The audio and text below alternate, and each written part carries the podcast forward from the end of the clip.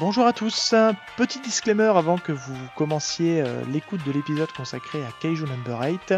Euh, plusieurs petites coquilles se sont glissées euh, dans l'épisode, embarquées dans, notre échange avec les potos Val et Vidoc sur cet épisode.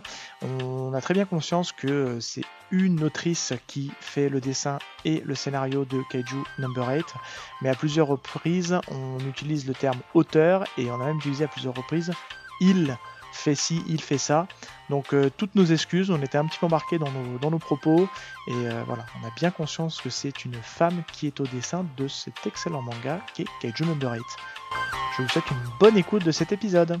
A très vite.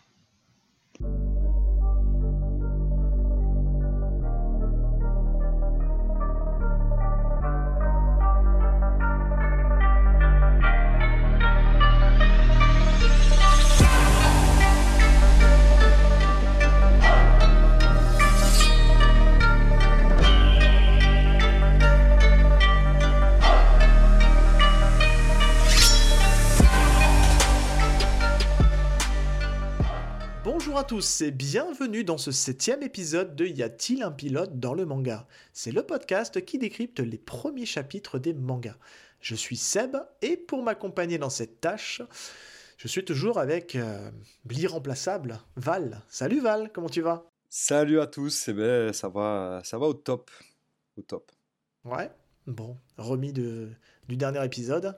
Remis, euh, en forme, hâte de parler de aujourd'hui du manga. Je ne vais pas le teaser parce qu'à chaque fois je fais la même, la même connerie. Donc euh, voilà. Hmm, c'est ça. Mais en tout cas, juste un petit mot, comme on a enregistré tous les deux la semaine dernière, euh, vous remercier de l'accueil que vous avez fait à Echille 21, qui, a plutôt bien marché, enfin, à notre niveau, encore une fois. Hein, on est, on n'a pas la prétention de faire des milliers d'écoutes, mais en tout cas, sur les, sur les, les écoutes qu'on a eues, c'est très cool et ça fait chaud au cœur.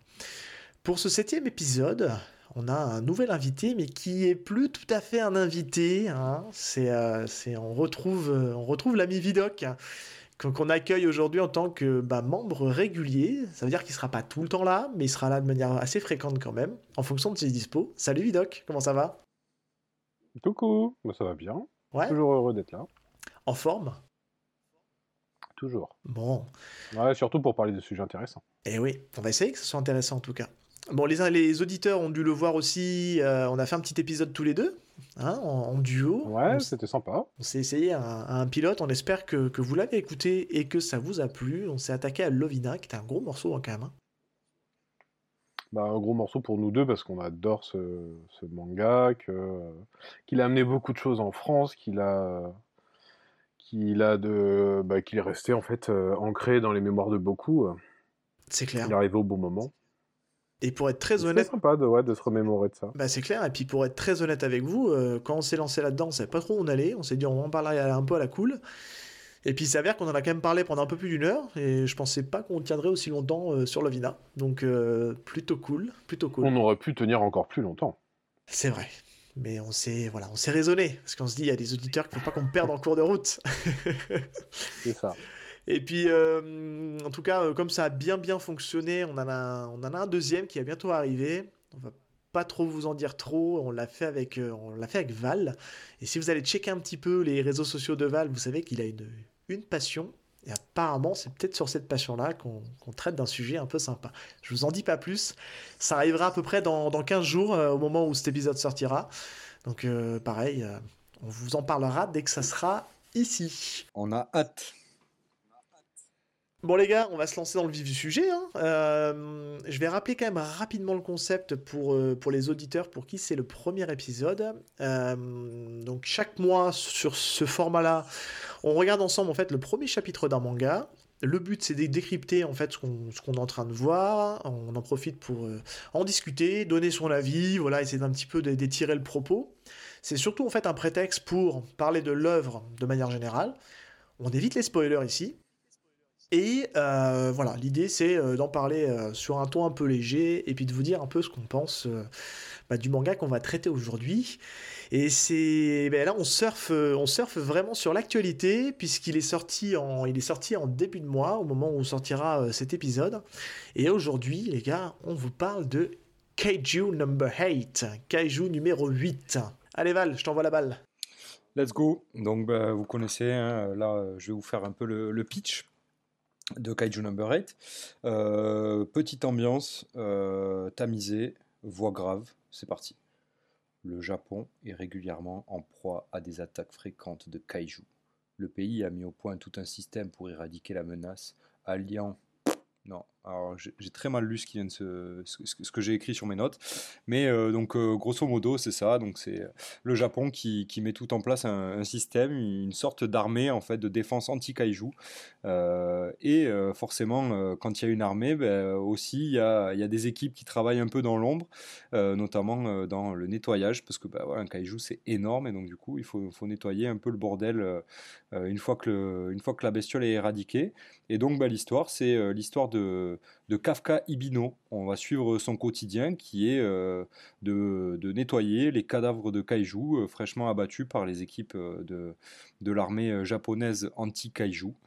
Et, forcément, son histoire, dans son histoire, un événement plutôt anodin, je dirais même particulier, va radicalement changer son quotidien et sa vie. Et voilà, globalement, on n'en dit pas trop. Euh, c'est plutôt, euh, c'est plutôt un bon pitch. Qu'est-ce que vous en pensez? Ouais, ça me paraît pas mal. Ça me paraît pas mal. La voix euh, façon chroniqueur France Culture, bon, la prochaine fois, on évite. Hein. Ouais, Parce que tu crois bien que je vais le garder au montage, ça. Bah, j'espère. Je vais pas le couper, hein. tu le sais. D'accord. Allez, je veux mon expert du Japon, là, au hasard, Vidoc. Tu peux nous dire ce que c'est un kaiju? C'est quoi un kaiju? Expert du Japon, alors, encore moins sur ce domaine-là finalement. Moi, le kaiju, moi j'ai découvert assez récemment, mais euh, les kaiju, ce sont des, des, gros monstres en fait qui, euh, qui interviennent essentiellement dans la culture euh, japonaise, mais mais il y en a d'autres. Hein. On a vu des, des films en fait aussi occidentaux qui en parlaient déjà. Euh, donc il y a pas, c'est pas que le Japon, mais on parle beaucoup de kaiju aiga en fait, les, films de, kaiju. Donc des monstres qui, qui, interviennent principalement au Japon et euh, qui doivent être repoussés, mais à chaque fois, ces films, alors autre, euh, certes il y a le, monstre, il y a les effets spéciaux, etc. Mais c'est un genre qui s'est aussi spécialisé dans tout de même le message politique au public. Mmh politique, euh, le message euh, écologique. Euh, voilà, au, fur et à mesure des, générations de films, il y a eu différents messages qui, qui passent, et, et, notamment au Japon, mais partout dans le monde maintenant, il y a énormément de fans de ce genre très particulier de films de monstres. Oui. Et c'est un genre qui est assez mal, assez mal distribué d'ailleurs en France, hein, je trouve. on, a, on a quand même beaucoup de mal à trouver les films de manière légale. C'est un peu dommage. Ouais, qui était finalement assez peu connu. C'était vraiment un genre de niche en France en tout cas. Et il fallait être passionné vraiment de culture japonaise pour ou en tout cas de très vieux films pour, pour les connaître. Mais ça, ça, arrive quand même ces, ces, dernières années. Et puis bien sûr, il y a eu le film Pacific Rim de Guillermo del Toro qui a, qui a vraiment popularisé en, à l'Occident et qui a fait redécouvrir hein, pour beaucoup le kaiju qui a permis justement de relancer quelques rééditions de DVD, euh, de films. Ce genre, euh, je suis pas persuadé qu'on aurait, euh, qu'on aurait un tel, comment dire, une telle production pour Kaiju numéro 8 si on n'avait pas eu Pacific Rim par exemple et le succès du film qui va avec. Donc après, qu'on aime ou qu'on n'aime pas, on peut pas lui reprocher, en tout cas, on peut, on peut que le, le remercier au contraire d'avoir ramené ce genre comme ça sur le devant de la scène. Ouais, je vous cache pas qu'en absence d'animé, aujourd'hui, on a, on a pris pour habitude, de, avant d'aborder le, premier chapitre des mangas qu'on traite, euh, il, se peut que vous reconnaissiez un titre, euh, une OST très connue, euh, qui était plutôt raccord avec avec le, avec le manga. Val, je te laisse continuer. Peut-être que vous voulez rajouter quelque chose avant qu'on dise par qui c'est fait. Ouais, ouais, pour, euh, pour ajouter un peu euh, à ce que dit Vidoc, euh, j'avais écrit un article là-dessus parce que j'avais trouvé ça hyper intéressant, donc ça parle de cinéma, et il me semble que c'est Universal qui avait lancé pour projet en, voyant, en voyant le, succès du Marvel Cinematic Universe. qui avait lancé pour projet de faire un Monster Universe. il y a déjà, il y a eu, ouais, il y a eu trois films quand même. Euh, notamment. Et donc, c'est un, univers de kaiju. Hein. Il y a eu euh, quatre films, euh, trois ou quatre films. il y a eu donc. Ça a démarré officiellement, le, le, Monster Universe démarre officiellement à Kong Island, hein, pour info. et après, je suis il pas s'est sûr. enchaîné. euh, Il y a le Godzilla, si, si. Le, le- le Godzilla de 2016, je crois, euh, avec Ouais, Brian ouais. Cranston. Kong Island, En fait, Godzilla, le Monster euh, King of Monster, donc le Godzilla numéro 2. C'est Et après, on a le Kong versus Godzilla. Donc, euh, il y a Ouais, quatre films au il y a total. quatre films, ouais, c'est ça. Donc c'est Godzilla, euh, Skull Island, Kong Skull Island, euh, Godzilla King of Monsters, et, euh, et comme tu as dit, ouais, c'est ça, Godzilla versus euh, Kong. Et, euh, et justement, et je trouve que, enfin, moi j'ai beaucoup aimé ces films-là, euh, même si c'est du grand public et c'est du euh, CGI sur CGI, mais et ils parlent de d'énormément, ils font énormément de refs à des kaijus hyper connus de la culture, la culture japonaise et de la culture un peu ben, kaiju, hein, je, je vais appeler ça comme ça où ben, on a Rodan, Ro- Rodan, ouais, je crois, un truc comme ça, où Ouais. on a des, des, des, des kaiju hyper connus de, de, de, ces, de ces- ce de cette vieille époque où les kaiju étaient au cinéma au Japon, comme vous euh, difficilement d'accès euh, pour difficile d'accès pour nous euh, occidentaux. Voilà, je, je voulais juste rajouter ça, quoi, parce que j'aime. Non, non, mais pour fermer la, pour fermer la parenthèse, moi je trouve que c'est quand même des films assez moyens qui maîtrisent pas forcément le matériau de base et qui font un peu ça au forceps. Voilà, ça c'était juste pour fermer la parenthèse. Mais nous ne sommes pas dans un podcast ciné, nous sommes dans un podcast euh, manga, même si la tentation est forte. Bien sûr. Et euh, Val, on continue. Donc, euh, Yes. par qui c'est par qui s'est fait ce, ce, ce kaiju number 8 C'est Naoya euh, Matsumoto, donc qui est au dessin et au scénar. C'est prépublié euh, comme très souvent, hein, euh, ça fait plusieurs fois qu'on le répète, mais dans le Weekly Shonen Jump. Alors, petite particularité, c'est euh, pas tout à fait le Weekly Shonen Jump. C'est Ouais. euh, donc d'ailleurs c'est Shonen Jump Plus. Voilà, c'est donc la première œuvre du majeur de l'auteur et euh, le Weekly Shonen Jump Plus, c'est en fait la version online du Weekly Shonen Jump. C'est euh, en fait on lit directement la prépublication euh, en ligne et ça permet en fait euh, d'amorcer un peu la discussion qu'on a pu avoir notamment sur The Promised Neverland, euh, qui est en fait une plateforme qui euh, accueille tout type de récits sans forcément marketer, marketer vraiment un genre particulier, puisqu'en fait euh, tous les genres peuvent se mélanger en fait. C'est pour ça d'ailleurs Kaiju Number 8, c'est euh, c'est marketé comme du shonen, mais c'est pas tout à fait du shonen non plus. Donc on est plutôt dans cette veine où euh, le shonen commence à flirter avec le seinen. Euh, voilà, donc je pense que cette application-là, elle résume aussi un peu le, le mouvement qu'est en train de prendre le Japon sur, euh, sur les mangas. On en reparlera, mais euh, Kaiju Number 8, euh, pas, du, pas totalement du shonen. Ouais, tout à fait. Mais c'est marketé comme du C'est shonen. complètement, non, c'est c'est complètement du shonen pour moi. Ah, et ben on en discutera. Euh, J'ai mon mot à dire aussi. Ouais. Alors vas-y, donc le genre, bah, on est, c'est Ouais, marketé donc comme du shonen. euh, ouais, c'est ça, c'est marketé comme du shonen. Bon, on est, on est sur euh, de, de la SF hein, euh, et du, de, de, de la science-fiction, euh, action et euh, ben, genre, genre kaiju, quoi. hein, on, on parle de kaiju. Seb en, en a fait un épisode aussi à propos de ce genre-là avec, oui, un, un one-shot sur Asadora qui parle de kaiju aussi. Oui, Donc, ouais, euh, qui parle de kaiju aussi, ouais. on vous invite à aller, euh, à aller l'écouter aussi. euh, c'est un autre, c'est un autre, une autre œuvre qui, qui a un autre style, je pense. Le kaiju est complètement en arrière-plan en fait, il n'est pas sur le plan, sur le plan principal, ce qui n'est pas le cas ici, hein, puisqu'on est là pour en prendre plein la tronche. Mais Exactement. oui, oui, Asadora, Asadora, super œuvre de Naoki Urasawa que je vous réencourage encore à lire. Euh, Aujourd'hui, on est euh, à, ju- à juillet 2020, on est sur euh, quatre tomes publiés au Japon. Et en France, ben voilà, c'est sorti le, le 6 octobre. Le, le premier tome est sorti le 6 octobre aux éditions Kazé avec, avec une campagne de communication plutôt extraordinaire et, et du jamais vu. Ma boule. une affiche sur la banque, la banque, la Bibliothèque nationale de, de France, la BNF. C'était plutôt jamais fou vu. Hein. Ouais, j'ai pas l'impression d'avoir déjà vu ça par le passé pour un manga. Enfin, arrêtez-moi si je me trompe. Mais c'est quand même, euh, c'est quand même assez fou furieux. Et euh, j'en profite quand même pour féliciter quand même le boulot de Kazé, hein, parce que Kazé, euh, quand ils sont arrivés sur le marché du manga, moi je n'ai pas cher de leur peau, honnêtement, parce qu'ils n'avaient pas énormément de titres majeurs euh, où ça donnait envie d'aller vers leur catalogue.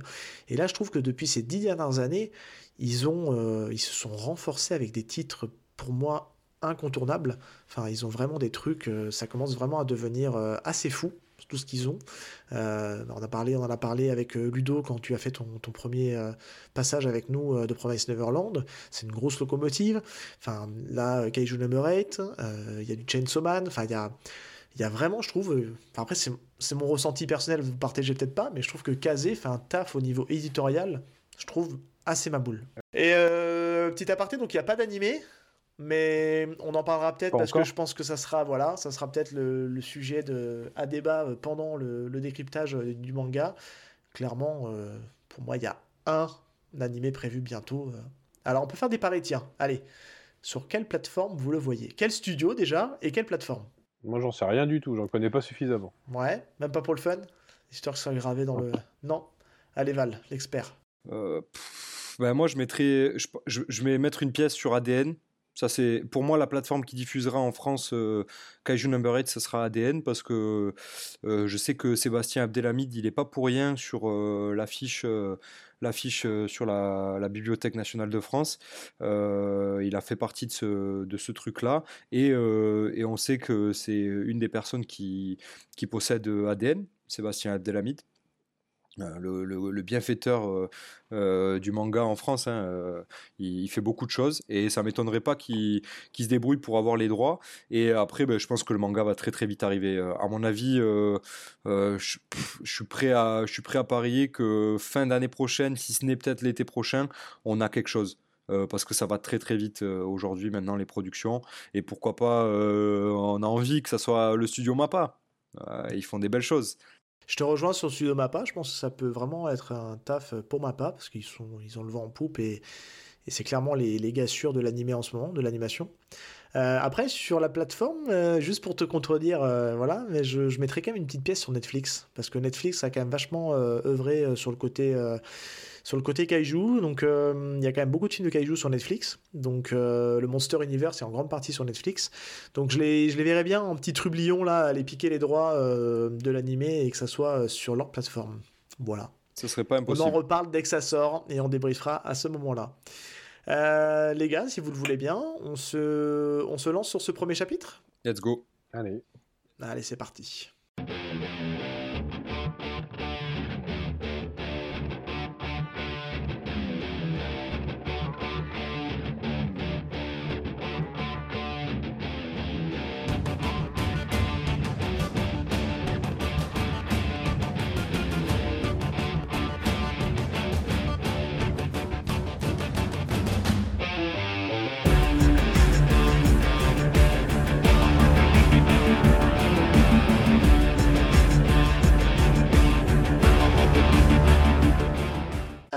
Eh bien, déjà, pour le donc, euh, premier chapitre, euh, il s'appelle tout simplement et sobrement épisode 1.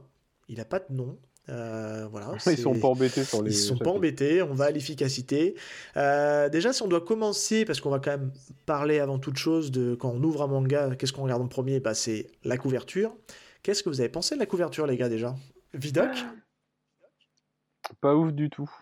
enfin, moi perso, ça me donne pas envie, en fait.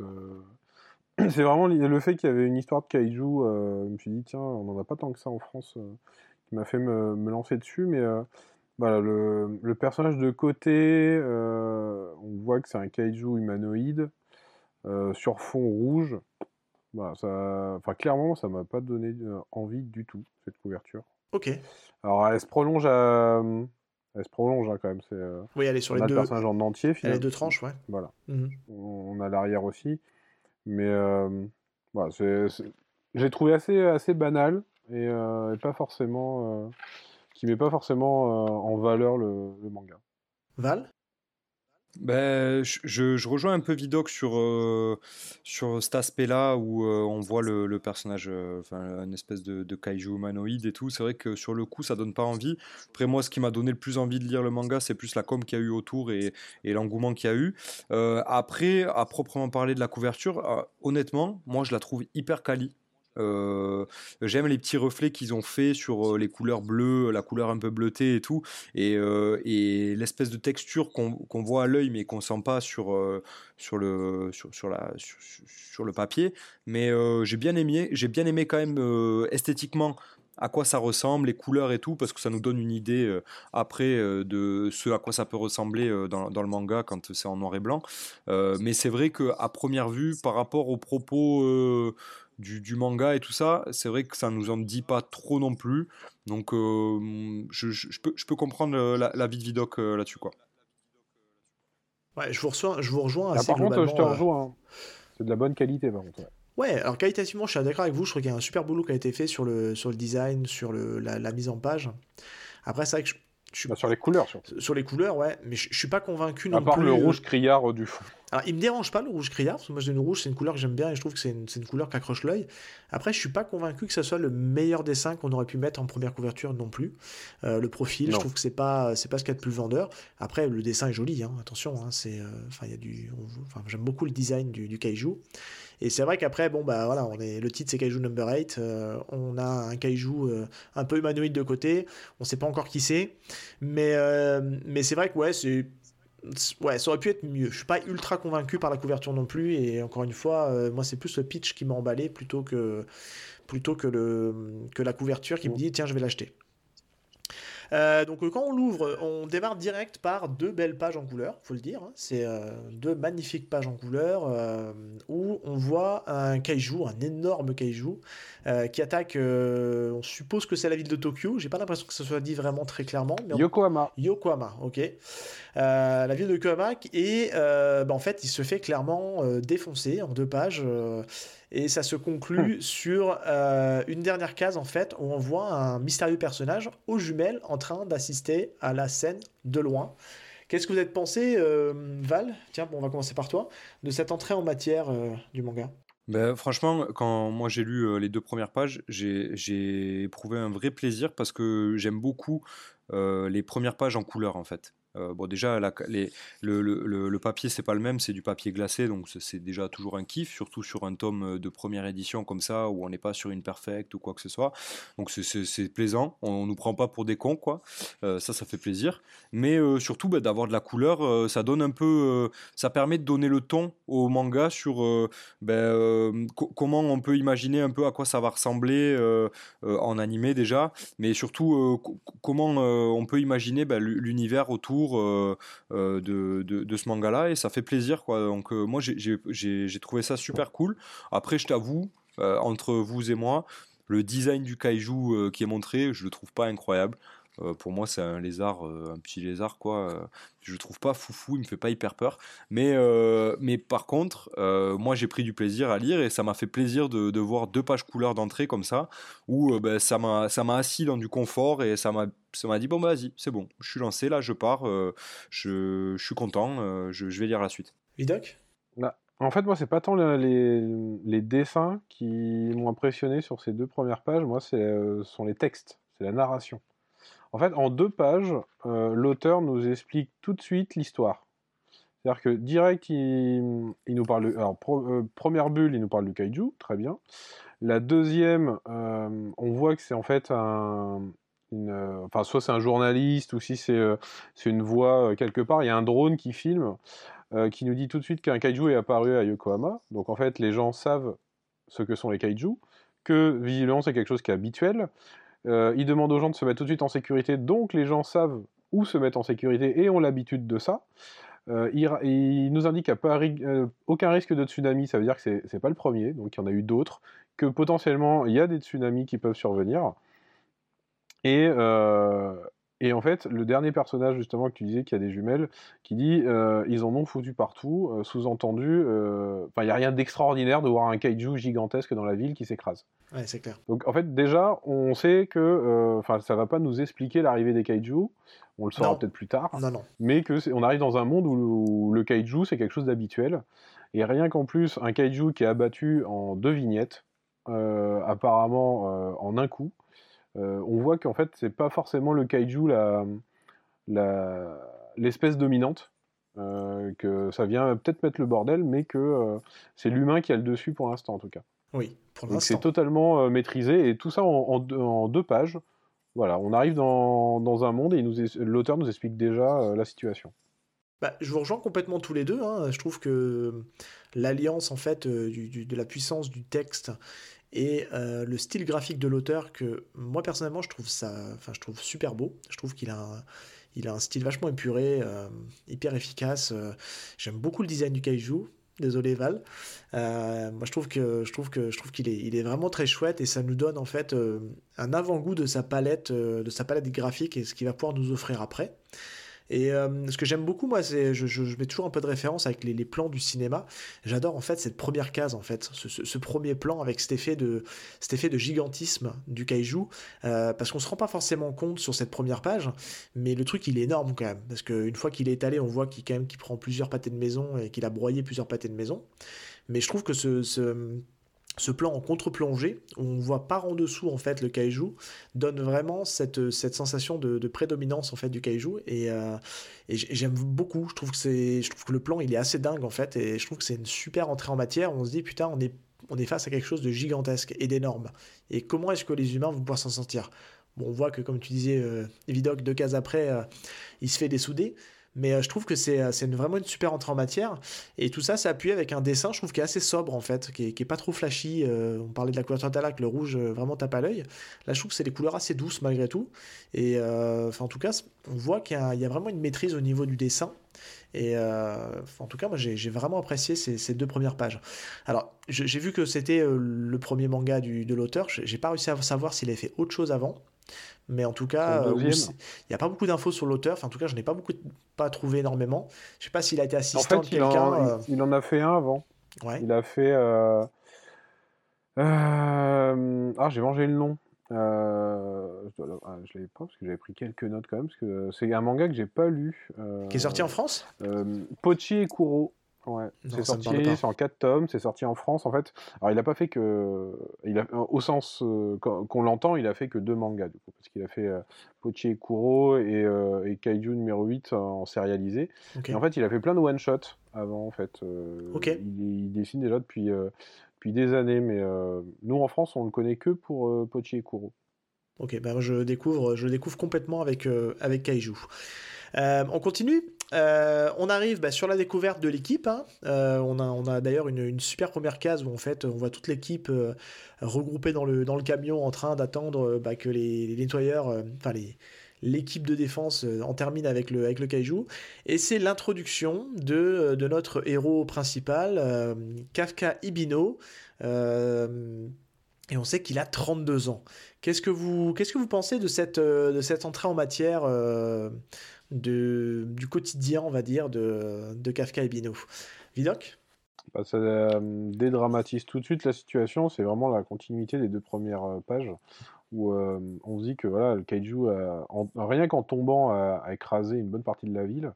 Et en fait, tout dédramatise ça. C'est-à-dire qu'on a l'équipe de nettoyeurs qui attend tranquillement, dont plusieurs en train de roupiller dans le camion.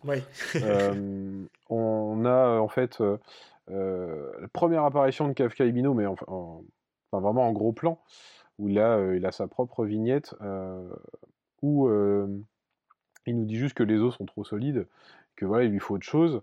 Bah, c'est pas ce à quoi on s'attend en fait d'un personnage principal. On, s'attendait plutôt à un, personnage charismatique. Là, il est, il est en habit de nettoyeur avec du sang partout dessus.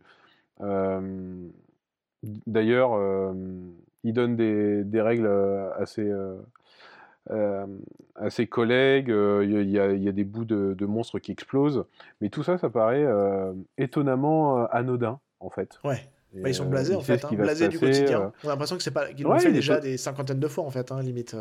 C'est ça. Et d'ailleurs, il le dit très vite parce que quand il regarde la taille du, du kaiju, il dit on en a au moins pour une semaine, pour la semaine quoi. Donc voilà, c'est son quotidien, il est habitué, il connaît, il connaît le métier enfin, euh, ça donne euh, l'impression d'un personnage sûr de lui, en plus, bah, on nous l'indique, hein, 32 ans. Mais, euh, mais déjà, on sent un petit côté, un petit côté loser, en fait, dans son dessin. Pas dans ses paroles, mais dans, son dans ses dessins, vu qu'il est, il est mal. Enfin, on a l'impression qu'il est mal rasé, mais en fait, non, c'est juste sa, sa petite barbe qui sera comme ça tout le long. Mais euh, il, a un côté, il a un côté un peu négligé, hein, on peut le dire. Hein. Il... a un côté négligé, nonchalant. Chercher le mot. Euh.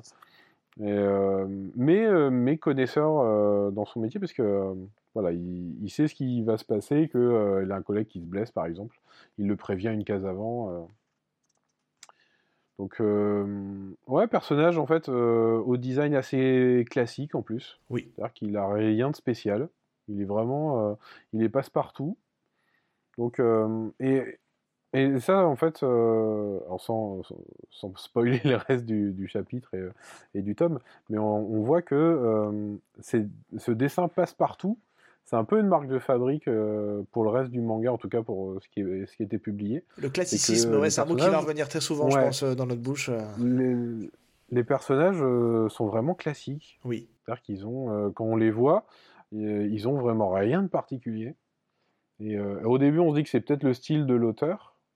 Et euh, c'est à se demander si justement c'est pas fait exprès. Ouais, c'est l'impression qu'il cherche un peu à fondre ses personnages dans la masse et dans un quotidien euh, on ne peut plus euh, classique et on ne peut plus linéaire. Val? Ah, je, je, vous rejoins totalement. Et là où je trouve ça un peu assez original, bah, c'est l'âge du personnage principal. on en a parlé, c'est un shonen. Euh, c'est quand même assez rare de voir un shonen avec un mec de 32 piges, quoi. Euh, je dis oui, monsieur, je dis oui. Bah, et, franchement, euh, en fait, euh, tout ce que vous venez de dire, bah, euh, je, pense que ça rentre exactement aussi dans, cette image-là de mec trentenaire qui, bah, il a un peu de vécu sur son travail. Ça, doit faire certainement quelques années qu'il, fait ça, donc on le ressent dans les conseils qu'il donne, comme a dit Vidoc à, ses, collègues et tout. Et, je trouve ça intéressant dans son côté blasé aussi. En fait, tu sens que le personnage, en quelques cases, on comprend que le personnage, il a du vécu, il a un passif. Il a de la bouteille. Ouais. il a de la bouteille. Euh, bon, malgré son âge, euh, il y a le reste aussi qui prouve qu'il a de la bouteille. Et ça, c'est assez cool, quoi. Pour une introduction, c'est pas commun, c'est plutôt original. Et, euh, du coup, ça, ça amène de la fraîcheur, je trouve, à la lecture. En fait, on se dit, ah putain, merde, ok, on n'est pas sur un gamin qui a perdu ses parents et, qui a, et qui a 13 ans. là, on est sur un mec qui a 32 ans, qui vit sa vie métro boulot dodo, et, allons voir ce qui se passe, quoi. Donc c'est cool. Et, je rappelle que 32 ans, euh, dans l'univers merveilleux des mangas, euh, petite référence à, notre échange avec Ludo qu'on a parlé de Lovina, 32 ans c'est vieux. C'est super vieux 32 ans. Attendez, oh qu'est-ce que c'est à 32 ans? Non, non, mais blague à part. Mais oui, c'est vrai que ça tranche un petit peu avec euh, ce qu'on a pu voir, en tout cas, sur des jeunes avec un but ultime. On verra qu'il a aussi une quête, hein, lui. Hein. mais bah, on sent vraiment, moi, la première euh, réflexion qui m'est venue à l'esprit quand je, quand je l'ai regardé bosser, que j'ai regardé un peu son attitude, je me dis, c'est quand même un bon boulot de merde. Hein. Et puis, euh, et puis c'est, sublimé en fait à un moment dans le, dans le manga où en fait euh, le, le, personnage de Kafka se retrouve en fait à gérer les intestins. Donc le, parallèle avec le caca est tout d'ailleurs censuré. et c'est d'ailleurs ce que j'ai trouvé très très drôle parce que ça donne déjà un petit peu une note d'intention de l'auteur euh, là-dessus, on sent qu'il va quand même avoir un petit peu un ton décalé et un peu d'humour. On sera pas dans un récit trop dark. Ouais, c'est qu'il nous censure. C'est carrément flouté en fait. C'est euh, pour ceux. Euh, attention, je vais faire mon vieux, mon vieux con. pour ceux qui ont connu l'ère de Canal avec avec le côté crypté, bah, c'est un peu comme comme sur Canal quand c'était crypté, n'est-ce pas? Donc donc non non mais ouais ouais j'ai trouvé ça j'ai trouvé ça je trouvais ça ouais c'est cool ça fait un petit peu tranche de vie on le voit travailler ça nous permet de, comprendre un petit peu plus comment fonctionne le personnage de Kafka et ce qui, ce qui, euh, ce qui comment dire, euh, est un petit peu, euh, un petit peu changeant, comme tu disais, Val, c'est que bah, le personnage, il a, il a 32 ans, quoi. J'ai pas très bien compris moi pourquoi ils ont flouté les intestins. En fait, moi j'ai lu au départ en scan et après j'ai acheté le tome quand il est sorti. Et il me semblait que dans les scans, la partie intestin et tout ça n'était pas censurée. Euh, et, quand j'ai lu ça, ça m'a clairement, franchement, j'ai été déçu. Je me suis dit, mais putain, mais qu'est-ce qui, qu'est-ce qui floute là en fait euh, euh, Il floute des intestins, quoi. Il n'y a, a, rien à flouter là. C'est pas, pas si dégueulasse et si gore que ça dans mes souvenirs. Et je l'avais lu pas longtemps avant, quoi. J'ai dû lire ça au début du mois de septembre. Et, et, en relisant le tome le, le, 6, le 6 octobre, j'ai pas très bien compris la volonté derrière de caser de. Je sais pas si c'est casé qui a flouté euh, ou alors j'ai une très mauvaise mémoire, je sais pas. Non, je pense qu'il y a deux interprétations possibles à ce truc-là. Euh, soit c'est de la grosse fainéantise de l'auteur qui s'est dit euh, je vais pas faire le détail des intestins, c'est long à faire. Ou faut peut-être y voir une petite note d'humour euh, un peu décalée euh, pour, euh, pour trancher un peu, parce qu'il y a, il y, a, il y a quelques petites scènes un peu rigolotes qui, qui peuvent annoncer qu'il y aura des petites notes d'humour dans le, dans le manga. Donc je, je miserais plutôt pour la, pour la deuxième solution. Je sais pas ce que t'en penses, toi, Vidoc Non, mais c'est de l'humour. Hein. Moi, je, le prends, je l'ai pris comme ça. Hein. Ouais. Déjà, la nonchalance de Kafka déjà nous, nous donne des indices. Et puis, puis d'ailleurs, la case juste avant, parce qu'en fait, ils sont en train de, de dépecer le, le kaiju et, et en fait, il est appelé justement par un, un collègue qu'on suppose d'ailleurs son voilà c'est ça. Son chef et, encore même juste avant. C'est-à-dire qu'il lui demande qu'il justement qu'il y a un changement de poste et qu'il faut euh, faut qu'il intervienne. Et il demande où ça. Et là il y a une vignette spéciale avec euh, donc je pense son responsable qui euh, qui replace ses lunettes et qui, c'est la pose iconique des mangas quand il y a une connerie à sortir ouais, quand il... mais sur un ton extrêmement sérieux, et donc là on sait que. Les intestins il faut, il faut pas y aller, quoi. Surtout que son collègue lui dit condoléances vieux. Et euh, donc je pense que voilà, le fait que quand il arrive dans les intestins du. Mm. Voilà, et puis euh, quand il arrive dans les intestins du kaiju, euh, voilà, d'ailleurs c'est marqué autocensure. je pense que c'est pour, pour marquer un petit trait d'humour, pour dire que c'est vraiment, vraiment horrible. C'est clair.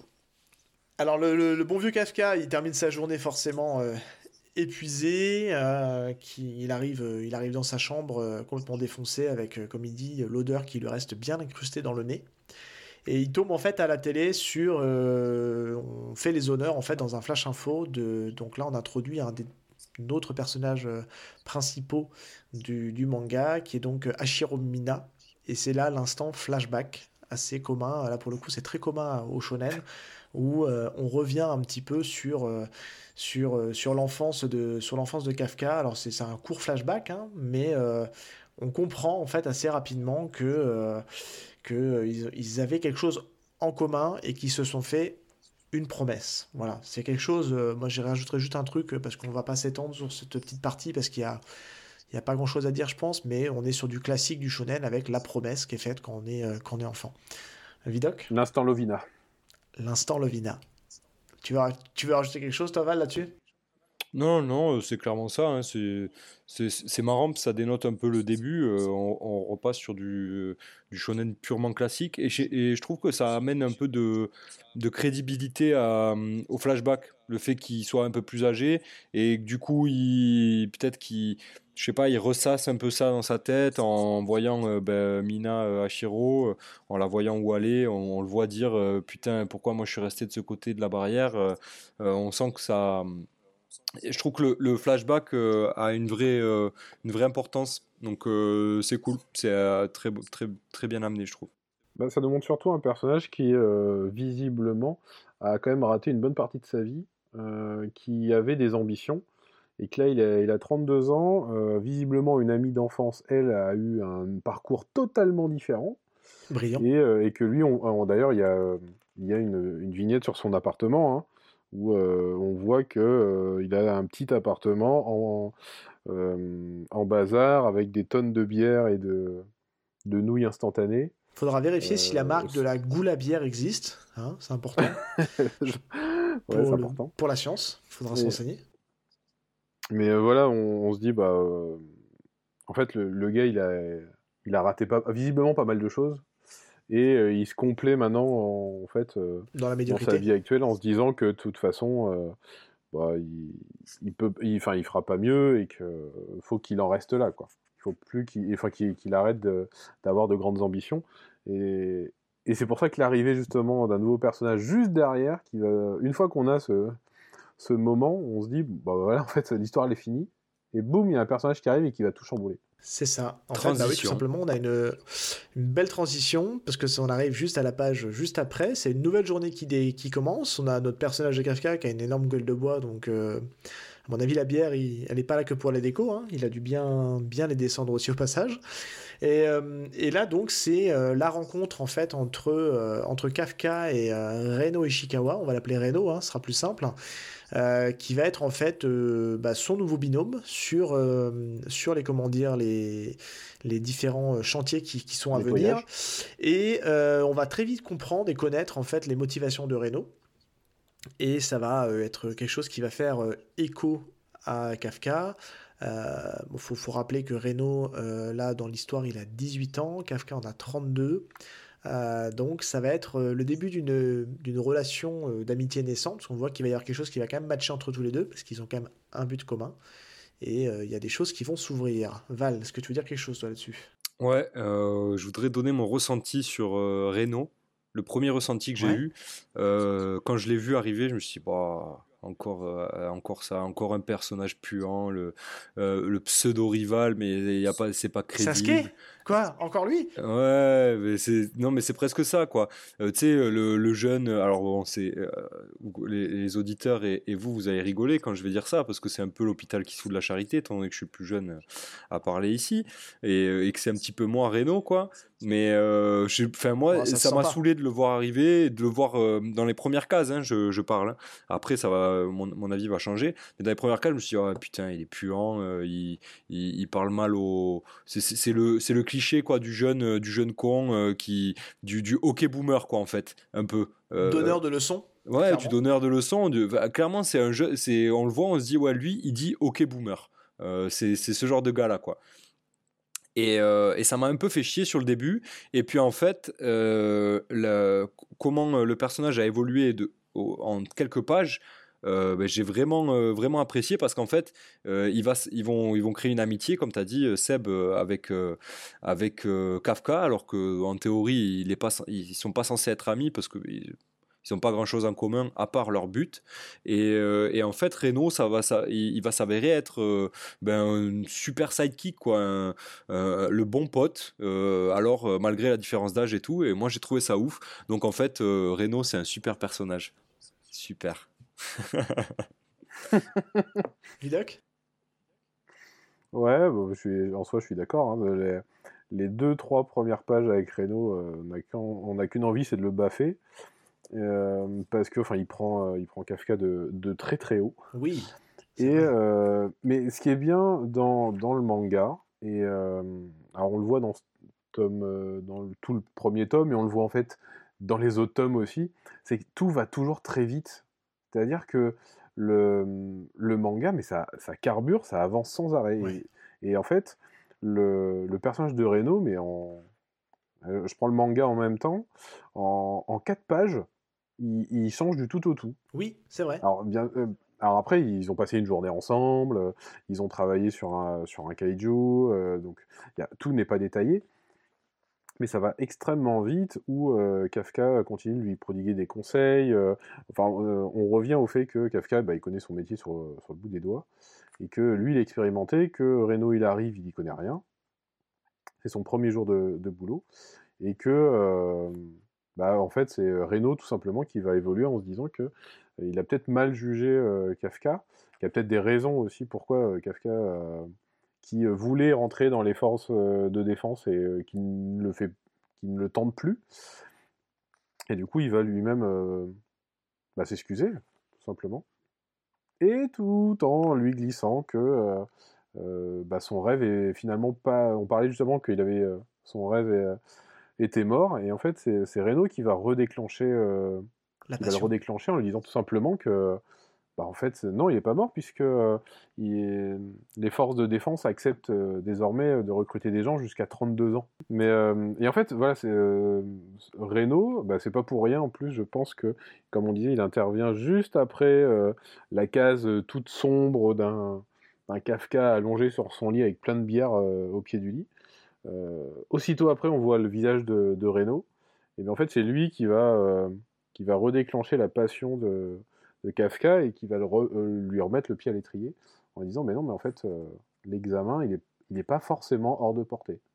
T'as encore une chance. Ouais, et puis clairement, en fait, c'est cette case-là, bien précise, est en fait à ce moment-là où la, la, position de force entre les deux personnages s'inverse.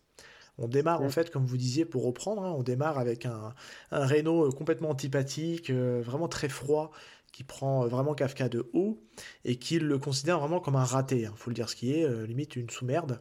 Et bah, comme tu l'expliquais, Vidoc, la journée se passe, ça va assez vite hein, dans l'évolution de la relation.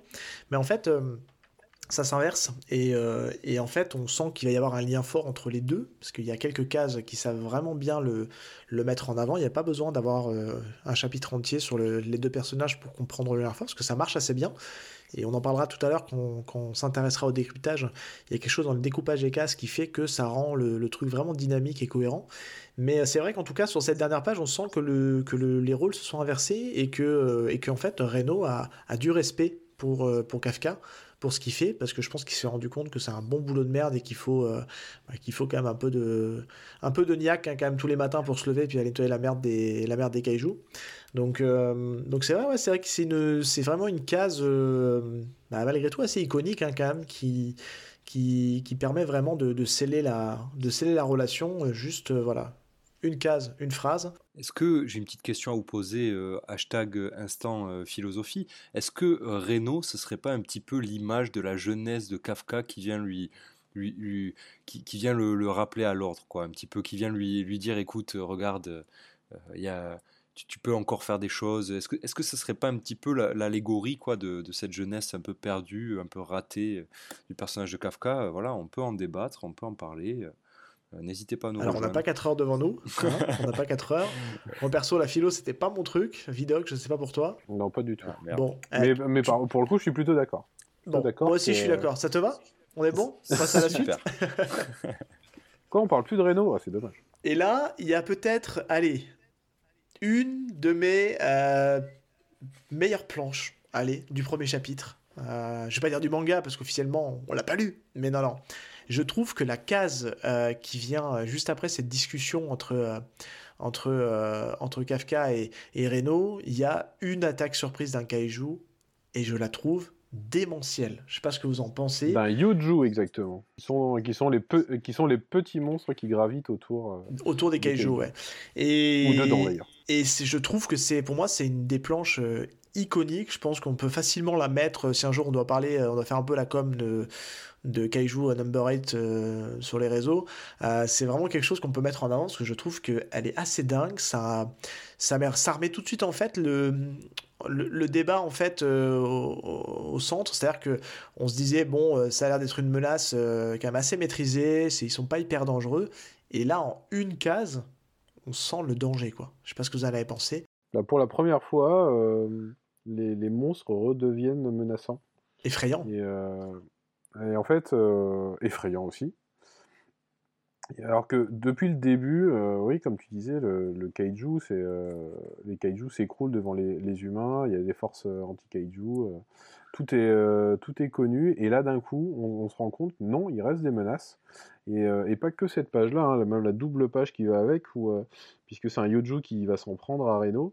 Et, on voit le, le, visage horrifié de, de Reno, en fait, qui veut bah, qui à la base quand même veut euh, rentrer dans les forces euh, de défense, qui, euh, qui est un peu blasé du, des kaiju, alors qui emmène pas large parce que juste ça sentait très mauvais dans les intestins, mais voilà, qui, semble un peu tout connaître, toujours sûr de lui, qui là finalement est juste apeuré devant Lyoju et qui, si on regarde cette double page, bah, en fait, on a l'impression que c'est fini pour Reno au bout de ces six pages.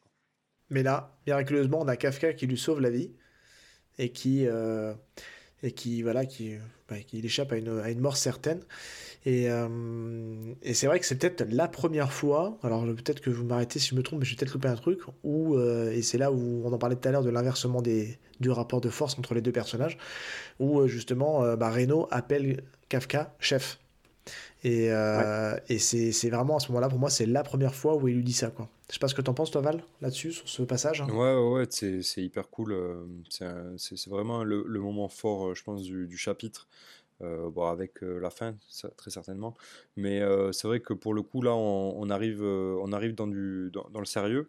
Et, et moi, ouais, j'ai vraiment kiffé aussi cette, cette, cette planche-là où on voit le Yoju sortir et, et, essayer de bouffer Reno. Et je, trouve qu'il y a du. je sais pas pourquoi, mais euh, on, va dire qu'on en parle à chaque, à chaque épisode. Hein. Euh, mais euh, bon, déjà, c'est très beau, c'est très bien dessiné. Mais il y a du Murata un peu, je trouve, dans le, dans le design du, du, du, Yoju, dans les yeux exorbités et tout. Là, je trouve qu'il y, y, a un petit truc comme ça. Et c'est clairement, clairement un compliment hein, de dire ça. Parce que voilà, on a, de cesse de dire que Murata est un grand mangaka et un grand dessinateur. Et, j'ai vraiment kiffé. Et puis bon, bah après oui, sur, sur le reste, je vous rejoins complètement. C'est là que les, rapports de force s'inversent. Et c'est là qu'on comprend quel va être un peu le rôle de Kafka Parce qu'en fait, euh, finalement, euh, on le voyait en tant que loser, en tant que nettoyeur, et puis là, on voit que ben, ça y est, hein, il, prend, euh, il porte ses bourses, pour pas être vulgaire, et, et puis il, sauve, il sauve la vie de Kafka, et, pardon, de Renault, et, et ça y est, il prend, il prend peut-être son destin en main. Je reste sur de la philo, moi. C'est ça. Et là, il fait face au, il fait face au kaiju avec une baramine et il est prêt à en découdre. Euh, et là, bah pareil, je trouve que c'est quelque chose qui, je pense, euh, montre que bah, ça marchera aussi très bien en animé, et c'est sûr qu'il y aura un animé. On passe tout de suite sur un flashback, on revient sur un nouveau flashback euh, entre Kafka et Mina, où on en apprend un peu plus sur, sur la promesse, qui est bah, qu'ils vont tous les deux décider de, de rejoindre l'unité de défense. Et comme tu disais tout à l'heure, Vidoc, bah, il y en a un qui a réussi, pas l'autre, mais pour autant, on sent vraiment la détermination et la motivation entre les deux personnages. Et pareil, il n'y a pas beaucoup besoin de, beaucoup de pages pour euh, l'exprimer. Hein. Ils sont face à un monde en ruine et ils décident de, euh, d'aller s'en découdre avec, euh, avec les kaiju et rejoindre cette, cette fameuse unité. Ouais, et puis là, ça explique pourquoi Kafka y tenait tant et que, et que ce rêve, en fait, le mine, puisqu'il n'a pas réussi à l'accomplir. Et et en fait, on, se doute, euh, évidemment, euh, le flashback est, court, mais on se doute que tous les deux, ils n'ont pas eu, euh, ils n'ont pas forcément une enfance simple, puisque, et ça, ça sera au moins le cas dans tout ce premier tome, il n'y a que eux deux dans chacun de leurs flashbacks. Il n'y a jamais personne autour. Donc au début, on ne sait pas trop où, où, sont les parents. ils sont toujours seuls, donc comme tu disais, devant une ville en ruine.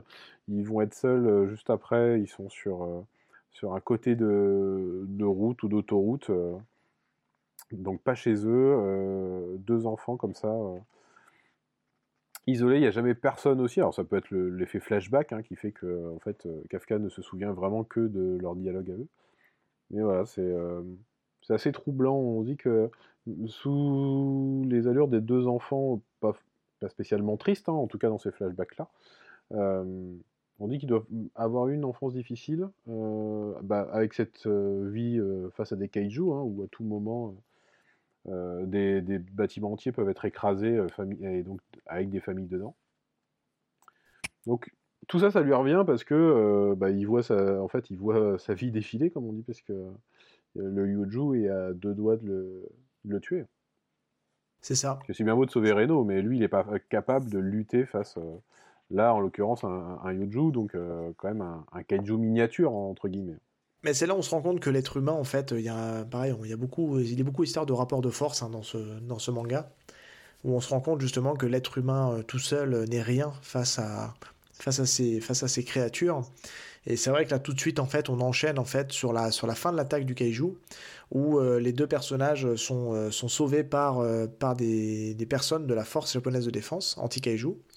Et donc là, on retrouve Mina, qui arrive, pareil, je trouve, dans une page assez iconique, euh, dans, un, dans une pose assez badass, où elle est, elle est au centre. On voit qu'elle a une sorte de combinaison euh, un peu spéciale. On verra que, on n'en parlera pas trop ici, mais euh, elles, ont des, elles ont des skills, un peu des capacités un peu spéciales, ces combinaisons. Et c'est ça qui les aide justement à combattre, à combattre les kaiju. Et alors, on ne sait pas à quoi il peut servir dans un, dans une, dans un combat, mais on voit qu'elle a un tigre avec lui. Qu'est-ce qu'il vient faire là, lui? J'en sais rien. Enfin, en tout cas, un gros chat. Je sais pas à quoi il peut servir. Mais en tout cas, ouais, c'est, on se rend compte que ben, très rapidement, en fait, euh, le capitaine Hashiro Mina et ses coéquipiers peuvent euh, assez facilement euh, dessouder un, kaiju, quoi. Qu'est-ce que t'en as pensé, toi, Val, de ce passage? Ah, je voulais juste dire un truc avant. Oui, mais excuse-moi. Explique la priorité à, Val. C'est que c'est l'auteur qui disait qu'il a pensé les combinaisons enfin, il a pensé la combinaison sur Mina, en fait. C'est-à-dire qu'il a créé euh, Mina, il a créé sa combinaison, et après il s'est dit, je vais créer la combinaison des, euh, des forces anti-kaiju. Donc, je sais plus où il mettait. donc, c'est évident qu'en fait, c'est sur elle que ça va le mieux, la combinaison, puisque c'est la combinaison était pensée pour elle initialement. Et après, il l'a adapté aux différents physiques de personnages. Voilà, Il y a un, il y a un D'accord. délire euh, Évangélion, je trouve, euh, dans la, dans la combinaison un peu euh, euh, de Mina. Ça m'étonnerait pas qu'il s'en soit inspiré. Ah bah oui, d'ailleurs, bah, sûrement qu'on en parlera dans les inspirations, mais euh, Ouais. C'est une On, on se le garde, on se le garde pas après. Il y a, il y a aussi d'autres inspirations, mais euh, il y a, il y a- Non, non, non, mais c'est. On en parlera après. Euh, est-ce que tu as quelque chose à rajouter, toi, là-dessus, Val, ou est-ce qu'on passe à la dernière scène euh, du pas à pas? Ah, ah, passons, passons, au, passons à, la, à la scène ultime de ce chapitre. euh, J'ai pas grand chose à Ah, rajouter. si, plus. juste une chose quand même, sur Ouais, son arrivée, parce que, parce que quand même, euh, bah, c'est la première confrontation euh, actuelle entre Mina et Kafka. Oui, je voulais aussi dire Et, quelque chose là-dessus, euh, mais vas-y, vas-y, vas-y. Et en fait, on, on la voit avec un, un regard euh, un peu dédaigneux. Alors certes, elle est en hauteur, euh, mais en fait, elle, elle le regarde de haut et elle ne marque, euh, elle ne marque aucun temps d'arrêt. euh, euh, elle s'en va sans un mot pour lui. Et Bah, le ghost, hein, qui, clairement, il est complètement ghosté. hein. Enfin, c'est. Elle n'a absolument rien à faire. Et on comprend bien pourtant qu'elle elle le connaît, donc euh, c'est vraiment. euh, c'est limite de la on honte, voit en le fait. fossé qui on a l'impression. Un peu honteux. Ouais, il y a, y y un fossé qui s'est créé entre les deux. euh, comme si Kafka l'avait vraiment déçu, en fait, maintenant il- qu'il n'existait plus. Il n'a pas Et là, tenu pour sa le coup, on a un peu de peine.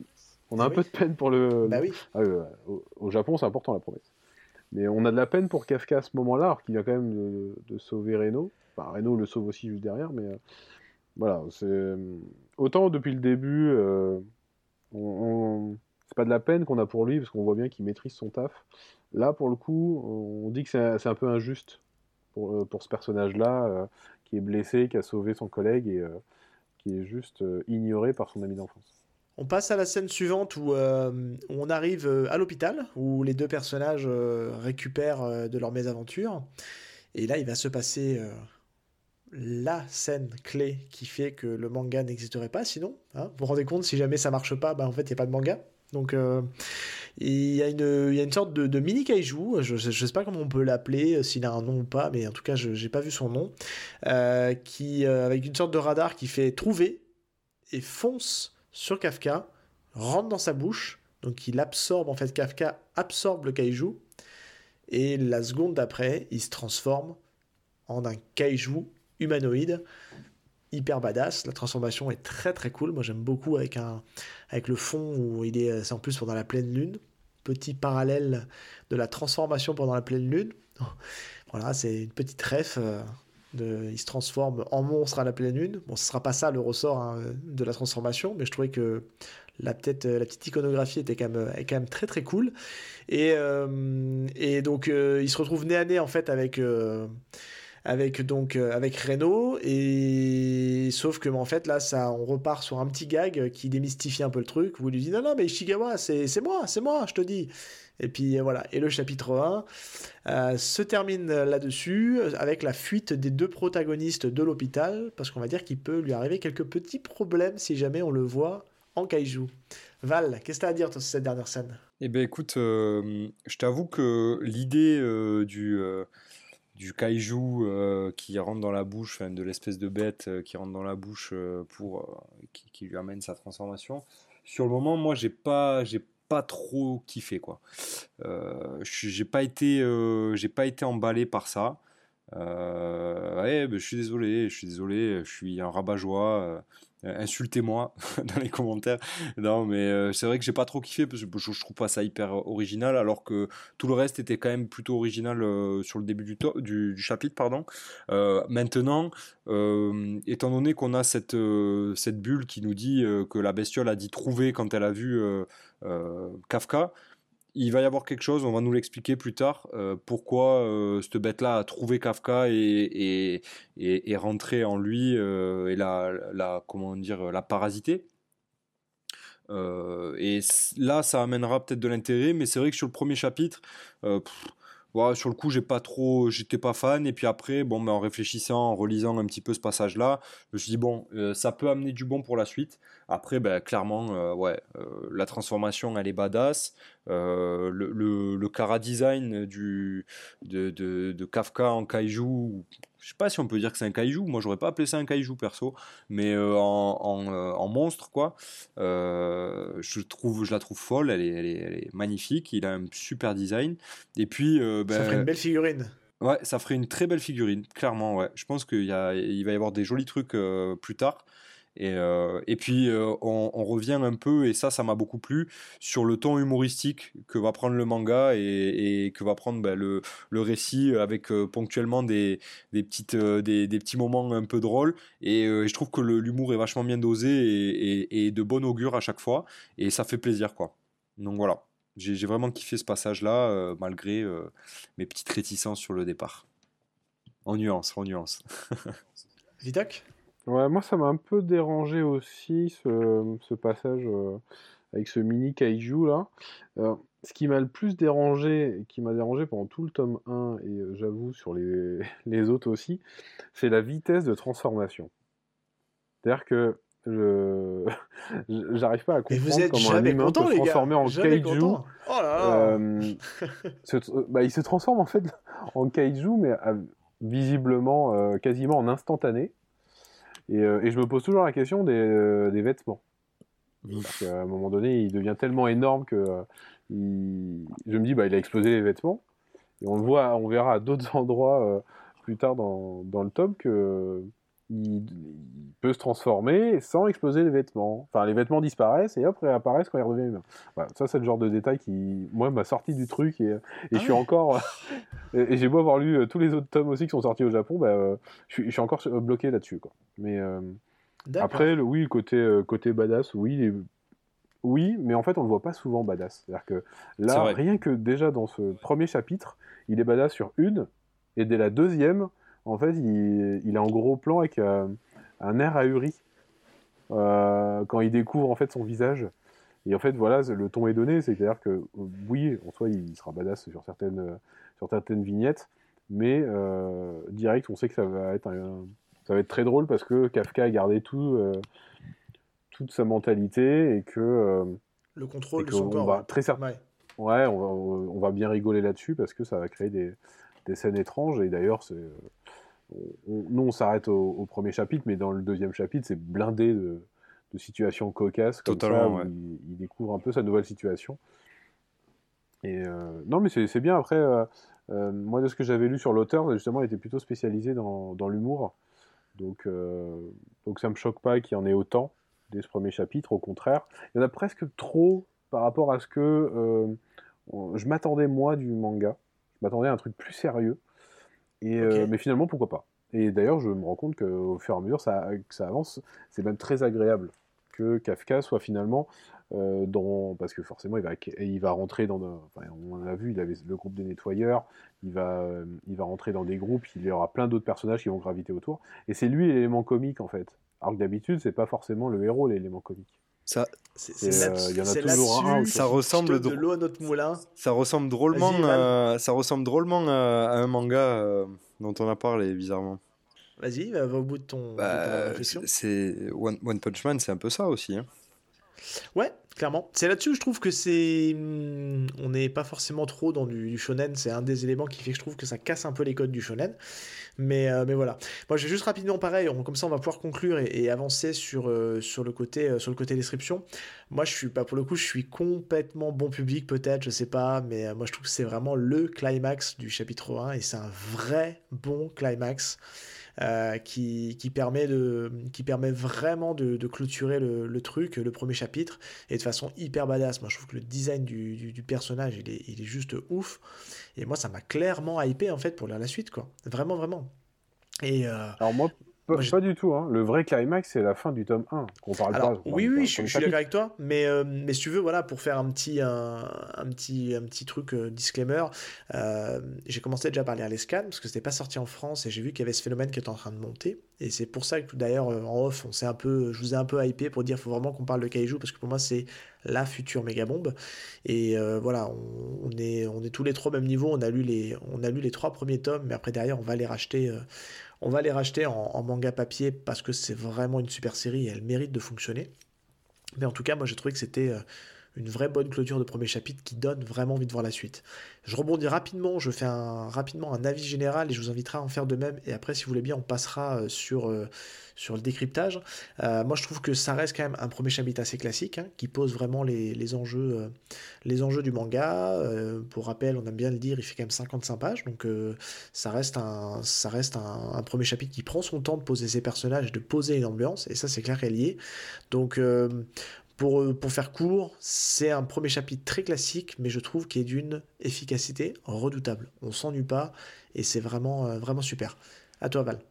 Ouais, ben, euh, totalement pareil. Euh, je, te rejoins totalement. Hyper efficace, plaisant.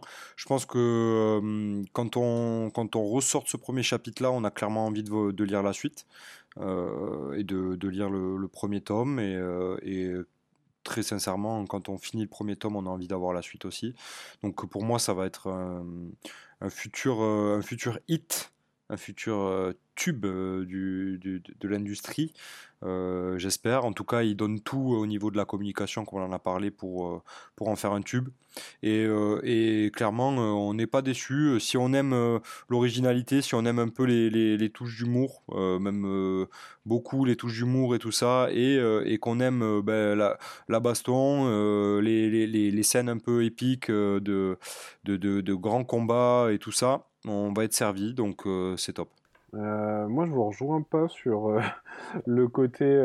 il prend son temps. Je trouve que ça va très très vite. Euh, et d'ailleurs, c'est, euh, ça va être une constante. Hein. Euh, enfin, là, tous les tomes qui sont sortis, même au Japon, on voit, mais ça va à une vitesse. l'auteur s'arrête jamais pour, pour raconter grand chose. Enfin, il, il, lui raconte pendant les combats. Donc, il y a sans arrêt des combats. Il y a tout le temps des combats. Même quand on croit qu'il se pose quelque temps, eh ben, il y a une attaque surprise. Il se passe toujours quelque chose. ça carbure. Là, on le voit. Euh, moi, je m'attendais pas à ce qu'il y ait la transformation dès le départ. Je m'attendais plutôt que la transformation arrive en fin de, euh, tome. Et en fait, non, il nous explique euh, tout de suite la situation, les personnages, le, métier de Kafka, on le voit en quatre pages, ça y est, on a tout compris. vraiment, ouais. Alors, par contre, c'était Val qui parlait d'efficacité. Là, ouais, c'est extrêmement efficace. Ça va très très vite. Alors après, moi, ça me plaît, mais je trouve pas ça original, je trouve. Alors après, Vidoc, pour, euh, pour préciser le propos, euh, quand je dis que ça prend son temps, c'est, euh, je suis d'accord avec toi que le rythme est haletant, mais quand je dis ça prend son temps, c'est quand même que ça prend son temps de le faire sur une cinquantaine de pages, le premier chapitre. Et euh, si tu veux, on a connu des mangas, euh, on peut en parler tout à l'heure, Val de One Punch Man. One Punch Man est ultra court au niveau, au niveau du, premier chapitre. De mémoire, je crois qu'il faisait une vingtaine de pages, un truc comme ça, 20, moins de 30 pages. Il me semble, ouais. Et c'est dans, c'est dans ce sens-là que je dis que le manga prend son temps parce qu'on a quand même, pour un premier chapitre, il y a quand même pas mal de choses à lire. Mais oui, le rythme est haletant, hein. je suis complètement d'accord avec toi. Ouais, il y a ça. Et euh, par contre, je trouve que c'est très typique. Vraiment, le... on a un côté sympa euh, du... personnage qui a 32 ans et que du coup, c'est un peu ça pour le coup, ça faut avouer que c'est original pour le shonen. Par contre, tout ce qui gravite autour est quand même très classique euh, shonen. On sent qu'il va y avoir, dès qu'il y a sa trans... dès qu'il y a sa transformation, mais même un peu avant, puisque on, on comprend très vite que c'est lui le héros. Euh, on sent qu'il va y avoir une montée en puissance puisque euh, il est, euh, enfin il y a Mina qui est inaccessible puisqu'elle est commandante des forces anti-kaiju et, et lui il est tout en bas donc on se doute bien que forcément on est dans un shonen, forcément à un moment donné il va atteindre son niveau, on sait pas quand mais ça va forcément arriver. Et, ou si ça arrive pas là ça sera original. Mais voilà, on, a le, le à côté qui, est là, qui lui rappelle que il, peut encore participer aux examens. Voilà. Pour le moment, c'est du très classique et même sur tout le tome, ça restera dans, cette voie-là. Mais efficace. Tu vas garder la main, Vidoc. On va passer, on va rentrer un peu plus dans le détail sur la partie décryptage de l'œuvre. Euh, qu'est-ce que tu peux nous dire, toi, sur, euh, sur, le côté esthétique du manga, le dessin? Est-ce que tu est avais noté des, petites choses en complément de ce qu'on vient de dire? Euh, bah, J'avais noté ce qu'on avait commencé à aborder tout à l'heure, des personnages très classiques. C'est-à-dire que le, dans le design, tu veux dire? Ouais, dans le design, l'auteur s'embarrasse pas à essayer de créer des personnages très originaux. Au contraire, ils sont tous très classiques. Et c'est-à-dire qu'on pourrait les... tous les personnages pourraient être en fait un, être des personnages secondaires de, de séries connues. à aucun moment on se dit, lui c'est le héros, lui ça va être le, le, le grand antagoniste ou rival. non, et puis à un moment donné même on va nous présenter plusieurs personnages secondaires, mais pareil, c'est cliché comme c'est pas permis. Oui. mais c'est pas ah grave parce qu'on leur donne des noms, on leur donne des capacités, on va les voir revenir petit à petit et finalement on s'y attache quand même. Mais euh, à part un ou deux personnages qui sortent un peu du lot, euh, globalement c'est très classique.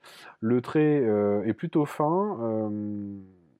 les paysages en fait sont, sont assez sont assez sympas, je trouve. ah, ils sont ultra travaillés, les paysages. Moi, je trouve que c'est bah, ils se sont appliqués à faire des super paysages pour mieux les détruire derrière.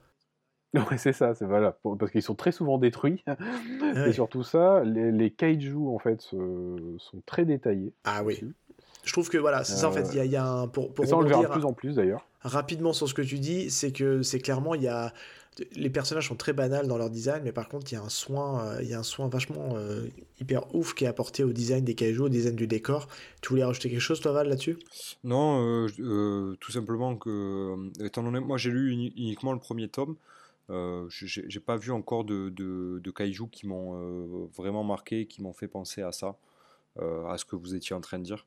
c'est pour ça que j'ai réagi un petit peu en étant. Du, Je croyais que tu levais la main. Dubitatif, non, pas de souci, t'inquiète pas.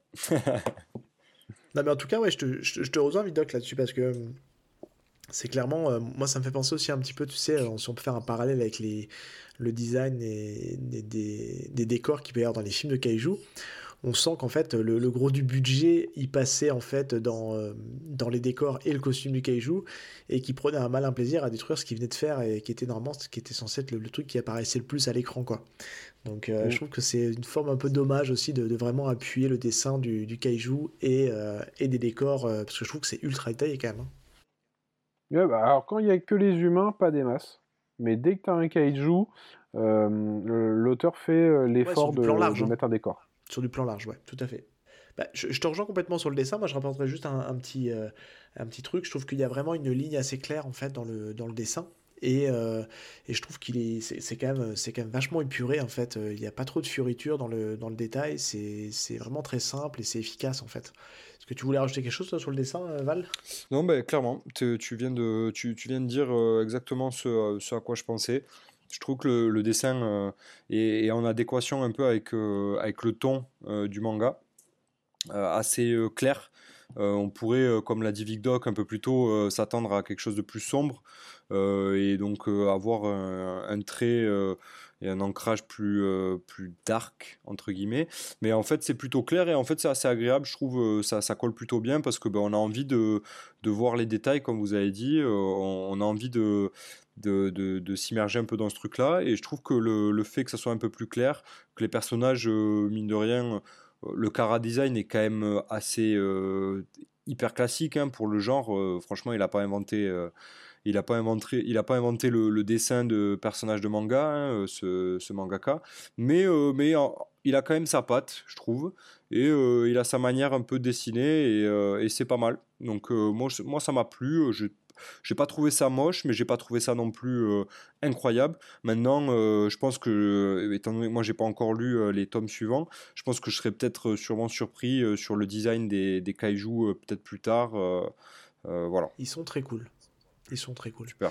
Après, il y a un élément ouais, J'aurais pas dit ça, moi. moi sans spoiler, j'aurais pas dit que les... ils étaient très cool, les kaiju suivants. Euh... Par contre, la mise en scène est très très cool. Les kaiju sont pas forcément, euh, sont pas forcément ouf. Euh, enfin, un peu comme le premier qu'on a vu, hein, il était pas, il était pas fou non plus. J'ai envie de dire, c'est très subjectif là-dessus. Ça peut matière à débat. Moi, je trouve mais par contre, la mise, en, la mise en scène est incroyable. Il y a, il y a des, clairement, il y a des vignettes qui sont fabuleuse. Là, déjà, dans ce premier tome, il y en a, euh, là, là tout de suite, j'en ai deux en tête. Plan large sur le personnage avec un. Il y en a une où ça se passe sous la pluie, alors ça fait toujours son petit effet. Et, et, la toute dernière, la toute dernière qui nous dit juste, mais il faut acheter le tome 2 au mois de décembre, et, qui, est, qui est fabuleuse. Donc ouais, et, et, des scènes comme ça, on en retrouve très vite dans les tomes suivants aussi. Ben, en fait, je pense que le découpage du manga y est pour beaucoup. Je pense que l'auteur, pour, pour, pour rythmer son dessin, pour mettre en valeur son dessin, il a, il a fait preuve d'un d'un certain minimalisme dans le découpage des cases. J'ai compté en fait, ne serait-ce dans le premier chapitre, on dépasse pas 5 cases par page. On a même des pages où il n'y a que deux cases. Et je trouve qu'en fait, ça permet de faire la part belle au dessin, qui est pour moi je trouve vraiment super. Et, euh, et ça permet aussi de rythmer euh, vraiment bien le, manga. Donc ça va assez vite à lire parce que c'est euh, hyper espacé c'est hyper éclairé. Ça laisse vraiment ça permet vraiment de faire des, des plans vraiment iconiques et, tout ça ça permet d'appuyer euh, d'appuyer le, scénario, enfin le récit, la construction du récit. Et, je trouve que tout ça, ça met en valeur en fait. Euh, c'est vraiment un dessin, on le dit souvent, hein, mais je pense que c'est, je pense qu'aujourd'hui, si un, un dessin n'est pas au service du scénario et inversement, il y a quelque chose qui marche pas. Je, me souviendrai toujours d'un auteur de BD qui me racontait que euh, si on a des difficultés à lire une BD ou un manga ou qu'on a du mal à, à, comprendre la cohérence entre les cases, euh, c'est qu'il y a un problème. Il y a un, problème de construction euh, dans l'enchaînement des cases et de construction logique. Donc ça aujourd'hui je trouve là il n'y a pas ce problème avec Kaiju parce que tout s'enchaîne super bien, tout est clair et, et tout est voilà tout est bien goupillé, tout s'enchaîne bien. Et ça je trouve que c'est vraiment une, une, grosse force du, du, manga et on le voit assez peu hein, quand je trouve, euh, d'avoir ce, d'avoir ces grandes cases bien aérées, bien espacées, qui font vraiment la part belle au dessin. Je sais pas ce que vous en pensez, vous, là-dessus, mais moi, je trouve que c'est vraiment une énorme force du, du manga là-dessus. Val, peut-être? Clairement, ouais, Non, c'est, j'ai pas grand-chose à rajouter de plus que ce que tu viens de dire. C'est clairement une force du manga de ce point de vue-là, ouais. On en a régulièrement ouais, des, euh, des vignettes qui font, euh, qui font la page entière. dans chaque chapitre, on en a au moins une ou deux. Euh, mais mais c'est pas plus mal parce que ça met à chaque fois en avant euh, un personnage, une situation euh, un peu emblématique du manga. Donc, il y, a des moments évidemment où la frontière entre le kaiju et l'homme va être va être mince et, en fait ça crée de très très belles vignettes. C'est clair, c'est clair et, je trouve que hum, tu le disais tout à l'heure, ils ont l'auteur a tendance des fois à donner l'impression que les que, les persos sont peut-être un peu secondaires, mais tu l'as dit tout à l'heure et je trouve que hum, on s'y attache en fait rapidement, même si le rythme va vite, même si il passe pas trois heures à nous parler du personnage, de ses origines. Il y a quelque chose d'assez d'assez magique, je trouve, là-dedans qui fait que que ça rend en fait euh, bah, toute cette histoire, euh, moi je la trouve, moi j'ai accroché euh, vraiment à fond dedans et je, trouve que ça reste très classique, hein, on, le dit, hein, on le rappelle, mais il y a quelque chose de, vraiment efficace en fait dans la narration, dans, la façon d'écrire les personnages, d'assez assez rafraîchissant aussi. Hein. Tu serais peut-être pas d'accord avec moi, mais je trouve que c'est pas tous les jours qu'on a un héros qui est considéré un peu comme vieux dans l'univers des mangas, parce que on a souvent des plus jeunes.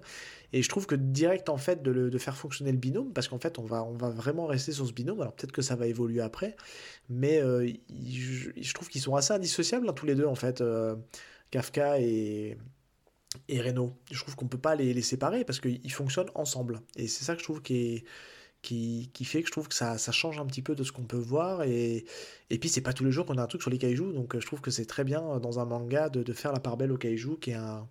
qui est, qui est en tout cas un univers que, que j'aime beaucoup, en tout cas.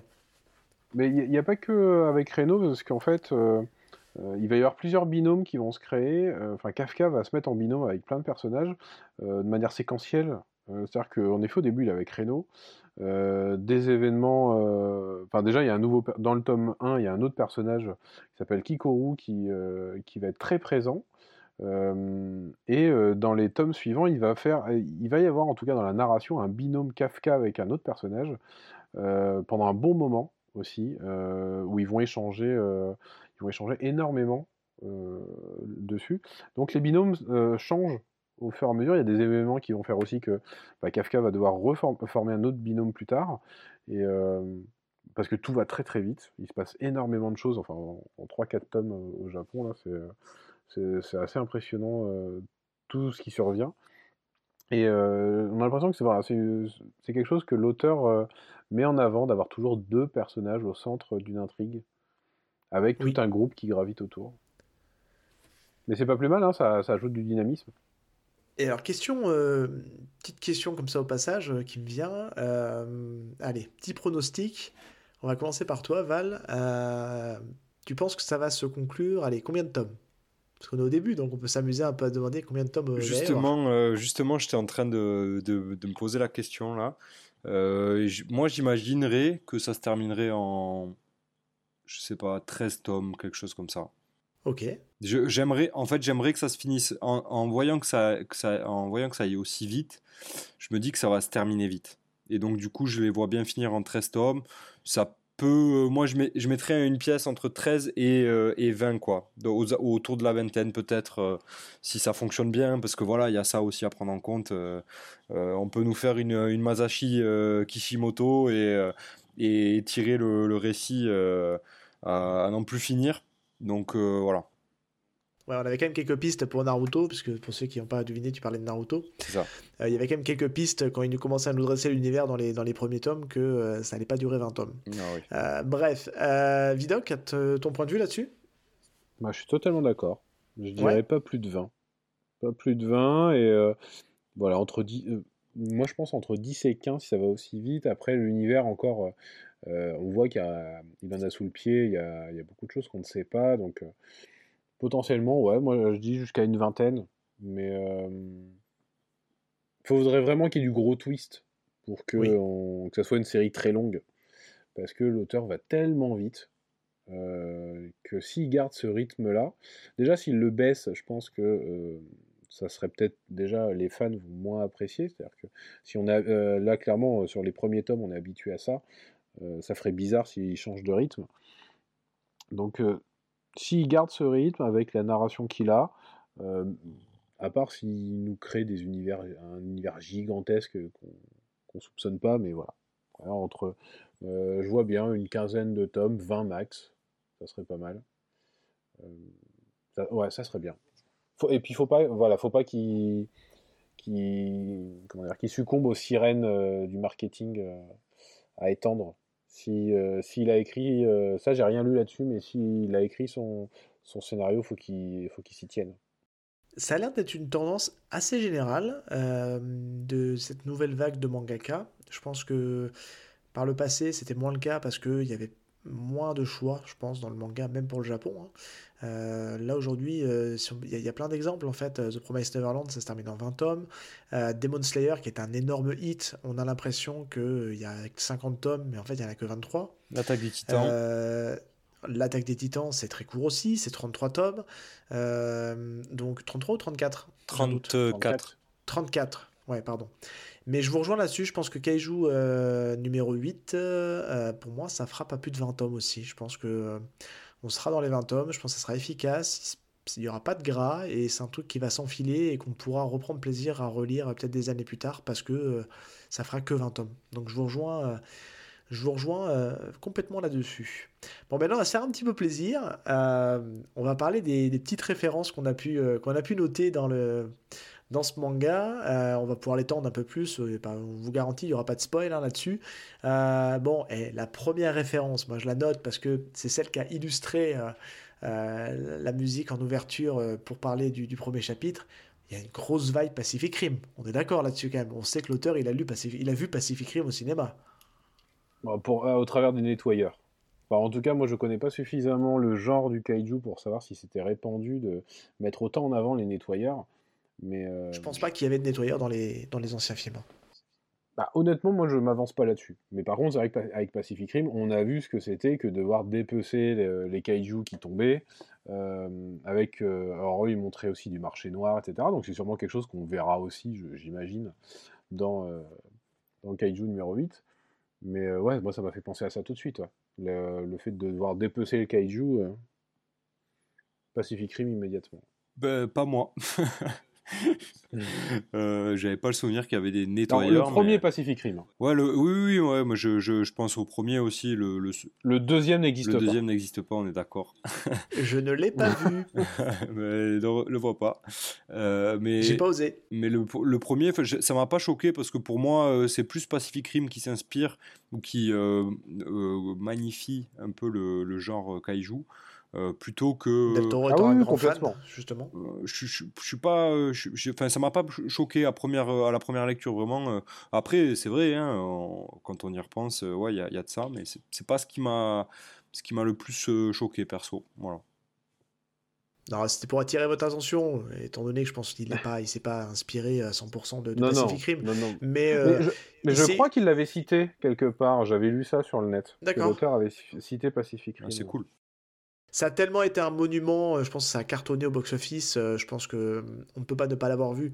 Je pense qu'il a Del Toro a complètement modernisé le genre kaiju avec Pacific Rim, mais clairement Bah, il euh, l'a rendu que- grand public en fait. Exactement. Matsumoto, euh, Matsumoto, de toute façon, euh, il est, euh, il baigne dans cette culture-là depuis qu'il est, depuis qu'il est enfant. Le kaiju, c'est quelque chose d'assez commun, d'assez commun au Japon. Après, je trouve qu'il a, il a réussi à faire un, un savant mélange en fait entre, euh, entre du, du Évangélion euh, euh, et, euh, et justement du l'univers kaiju. Alors, on n'a pas les, on n'a pas les gros mechas comme peut y avoir sur Pacific Rim ou Évangélion ou Evangelion. Je sais pas comment faut le dire. Enfin, mais Evangelion. Evangelion. Et mais euh, en fait, c'est euh, il a trouvé un nouveau une- un nouveau stratagème pour euh, pour arriver à trouver un moyen de combattre les kaiju. C'est un tout petit spoil, mais vous verrez que les l'unité en fait, ils ont des combinaisons spéciales qui leur permet en fait d'être euh, à la hauteur, euh, d'être au même niveau que les kaiju pour les combattre. Et, euh, et c'est vrai que ça vient remplacer en fait les énormes mechas qui défoncent autant la ville que les kaiju. Et je trouve que c'est assez assez cool en fait d'avoir ce système de combinaison qui vient qui vient le- les power-up et puis les rendre au même niveau que, que les kaiju. Ah mais les références à Evangelion, moi je les voyais pas du tout côté mecha. Moi je les vois plutôt côté kaiju, puisque euh, Evangelion c'est quand même des anges qu'on numérote et qui arrivent, euh, qui arrivent Oui, sur Terre. Ça. Et, euh, et là, on a le kaiju numéro 8, c'est pas pour rien, c'est parce qu'en fait, les, les gros kaiju, les kaiju qui présentent des, euh, une très grande force, donc en fait, euh, les forces de, de défense détectent, euh, alors ça, ils nous l'ont pas encore expliqué, la force des kaiju, et donc les notes, et donc les plus forts sont, euh, possèdent une numérotation. Et euh, d'où le, le fait que euh, bah, notre héros va être le kaiju numéro 8, mais euh, sans, sans spoil, hein, sans spoil, euh, comme ils sont numérotés, c'est-à-dire qu'avant lui, donc avant le tome 1, il y en a eu 7, donc on va très certainement découvrir via des flashbacks euh, plus tard, et très certainement qu'il va y en avoir d'autres. Il va y avoir un 9, il va y avoir un 10, etc. Suspense. Donc euh, c'est- voilà, c'est là où on se dit, enfin moi euh, je vois de l'évangélion, c'est-à-dire que on a euh, comme ça les, les numéros, les, les- les gros, euh, les gros kaiju qui étaient les anges euh, côté évangélion, numérotés, qui viennent et qui eux par contre posent de sacrés problèmes euh, aux humains. C'est un peu l'élite des kaiju, quoi. Ouais, c'est ça d'ailleurs, ils, ils en parlent à un moment donné, ils, enfin, ils donnent, il y a les kaiju, il y a les méga kaiju et Ah ouais. Voilà, Il y a euh, même certains, sans trop spoiler, qui ont une forme, j'en dirai pas plus, mais qui ont une, qui ont une forme d'intelligence. euh, bah, on le ça- sait en fait dès ce premier Dans le, dans le chapitre, même premier tome, hein, ce- ce- celui qui rentre, bah oui, celui qui rentre dans la, la bouche en fait de, parle. de Kafka et qui le transforme parle. Ouais. Il Oui. dit le mot trouvé, c'est ça qui est choquant en fait aussi. C'est que ça. pour nous, le kaiju c'est un gros monstre. Et là sur, Et cette, euh, sur celle-ci, il, il parle. Et Oui. puis sans, euh, bah pareil, on- dès le tome 1, on va voir que ce n'est pas un cas isolé. C'est-à-dire qu'il en existe d'autres. Mais euh, sans, euh, sans que le tome nous, euh, et même les tomes suivants nous expliquent cela. Euh, on est encore en phase de découverte et euh, malgré le fait que la narration va très très vite. Elle nous présente sans arrêt de nouveaux éléments euh, sur les kaiju, sur les humains. Euh, on apprend petit à petit euh, ce qui s'est passé aussi euh, les 50 dernières années, hein, parce que c'est quelque chose qui, sur lequel on se pose beaucoup de questions euh, dans ce tome 1, c'est qu'est-ce qui s'est passé avant pour que les humains maîtrisent autant euh, sujet, ouais. l'anti-kaiju? Il y a d'ailleurs un, un sacré background qui fait que euh, ils ont une telle connaissance, euh, une telle connaissance des, des kaiju. Euh, petite question, une petite aparté, euh, c'est pour tester un peu votre, votre culture. Euh, on a parlé tout à l'heure de- du, proche du néant. De proche du néant, ouais. non, mais simplement, est-ce que, alors, mis à part ceux qu'on a cités tout à l'heure, là, de, donc euh, c'est Universal qui a, qui a mis en avant le, le Monster euh, Universe, est-ce que vous aviez euh, déjà vu d'autres films de kaiju euh, avant de, de- de lire ce manga-là ou pas du tout? Ah, moi non. Euh, alors après, Même j'ai pas vu le des Godzilla extraits. de Roland Emmerich? Si, ouais, quand même. Ah, si, ah, non, mais finalement, ah, Euh, évidemment, avec, Jean Reno. avec le très mal de Jean. Reno. Jean Reno euh, Ouais. hélicoptère, on s'en souvient tous. C'est ma première euh, rencontre avec les kaiju, je pense, comme beaucoup de monde. Mais à l'époque, j'avais Ouais, bien aimé euh, quand j'étais jeune, mais en le revoyant, c'est irregardable. Oui, j'avais adoré Jeune aussi, mais euh, je l'avais déjà regardé a 5-6 très ans après. Déjà, Ouais, le, le coup du chewing-gum, c'est assez horrible. Il n'y a pas que ça. Euh, non, il n'y a pas que ça, non. Mais euh, ouais, en fait, euh, j'ai vu pas mal d'extraits, euh, de longs extraits de films de kaiju, mais j'en ai jamais vu en entier à part euh, des gros blockbusters qui sont sortis. euh, donc le, le Monster Universe, euh, les, euh, les Pacific Rim. euh. Bah, à un moment donné, on peut pas s'intéresser à Le tout. Kong, il y a, y y le King Kong de. Peter Jackson aussi, hein, qui, Qui est très bien, que j'aime beaucoup, qui moi. Oui, en soi, c'en qui, est un. qui en rentre dans le, Oui, dans le truc. hein, et le Kong de, de Jackson, attention. hein. Ah, bah, dans ce cas-là, il y a, il y a eu Rampage, Ouais, l'adaptation d'un Mais oui, d'un jeu Ouais, vidéo. Rampage aussi, ça rentre Euh, av- truc. hein. avec des gros monstres. Mais bon, on est, on est quand même loin de l'image du kaiju. euh. Avec The Rock. Ah, ça peut. Ouais, en vrai, ouais, c'est, ça peut mignon. être des kaijus. Hein, on peut les, on les considérer comme des J'étais un peu déçu, moi, pour celui-là. Je m'attendais à beaucoup mieux, en fait. euh, je m'attendais à beaucoup plus de fun et il m'a quand même globalement assez déçu, euh, The Rampage. Je sais qu'il Ah est. ouais, il a t'étais une déçu d'un film? Adapté d'un jeu vidéo où t'incarnes des, euh, des, gros, euh, Ouais, ouais. des gros monstres qui tapent sur des bâtiments. Tu t'es dit, tiens, ils vont nous faire une adaptation incroyable. Ah, bah oui. On n'en croyait pas nos yeux. Bah non, non, non. C'est ça. Ça piquait. Et ben moi, juste pour, euh, pour boucler la boucle là-dessus, euh, moi j'ai revu, alors avant que Kaiju sorte, euh, j'ai, je suis, euh, j'ai retrouvé parce qu'il est dispo, euh, il a été à un moment dispo euh, gratuitement sur une plateforme dont le nom m'échappe. Je suis retombé sur euh, le film, donc si de bêtises, de 55, le premier Godzilla qui est sorti. Et, euh, et que je vous encourage à voir euh, parce que bon, il est en noir et blanc, c'est, ça peut être difficile à regarder, mais il y a un vrai propos derrière. Tu parlais tout à l'heure, Ludo, Vidoc, pardon.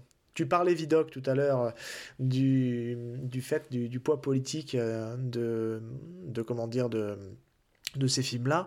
C'est un film qui se passe dix ans après la Seconde Guerre mondiale. Euh, on sait que le Japon a été frappé par, euh, par la bombe atomique.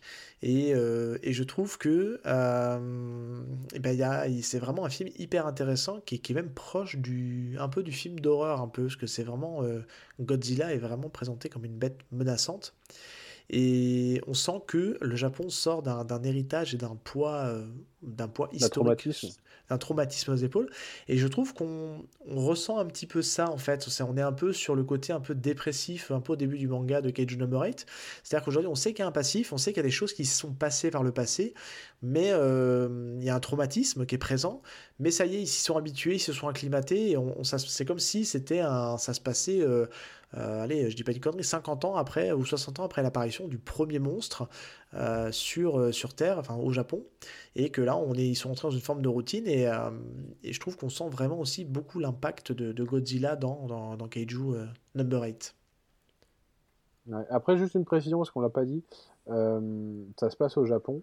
On- Le manga est très centré Japon, mais dès, le... dès la première page, il nous dit bien que euh, le Japon, en fait, euh, euh, accueille beaucoup de kaiju, mais euh, c'est juste l'endroit où il y en a le plus. Ça veut pas Oui. dire qu'il n'y en a pas dans le, dans le reste du monde. Donc Oui, ça il y aussi aura une des piste passages pour ailleurs. étendre le manga. Voilà. Oui, tout à fait. Clairement. On va terminer sur une dernière référence, et là je vais prendre une voix euh, plus radiophonique. Euh, ne tentez pas de régler votre fréquence. Nous sommes passés maintenant sur l'instant euh, France Culture euh, du podcast. Et là je vais vous poser euh, une petite question, les amis, qui a été un petit peu initiée sur l'instant philosophique de notre ami Val en, début d'émission. N'y voyez-vous pas non plus une référence à la métamorphose de Kafka justement le, livre qu'on a tous étudié au collège, parce que le personnage s'appelle Kafka et on a la métamorphose. Euh, Vidoc-san, voudrais-tu nous parler de ce que tu penses cette référence euh, à la métamorphose?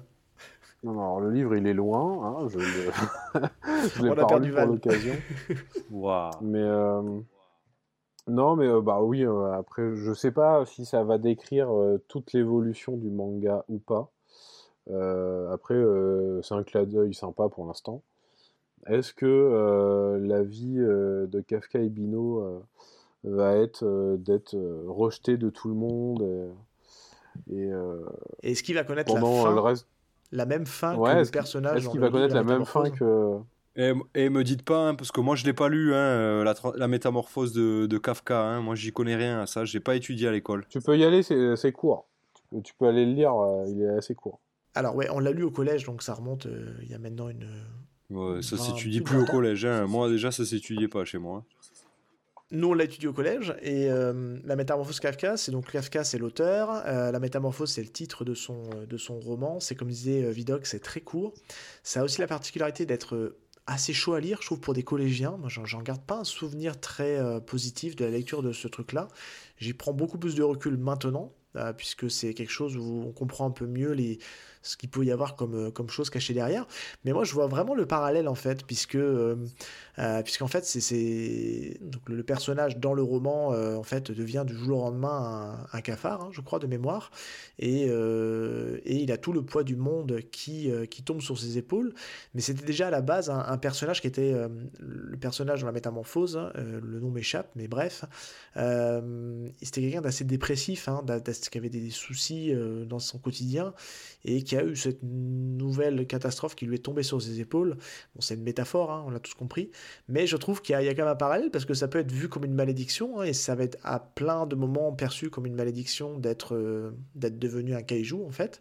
Et je trouve que c'est un, une jolie petite référence de dire voilà il l'appelle Kafka et, et euh, bon bah c'est peut-être un gros clin d'œil un peu forceur, mais euh, je, voilà je trouve que c'est assez rigolo puis ça permet aux plus jeunes de se dire euh, que Kafka bah ça vient euh, c'est le nom d'un auteur euh, qui a écrit la Métamorphose et que bah faut je pense au moins l'avoir lu une fois parce que c'est une œuvre intéressante et complexe. C'est très cool. Euh, merci, je ressors de là euh, moins bête, parce que je j'étais pas du tout au courant de ça.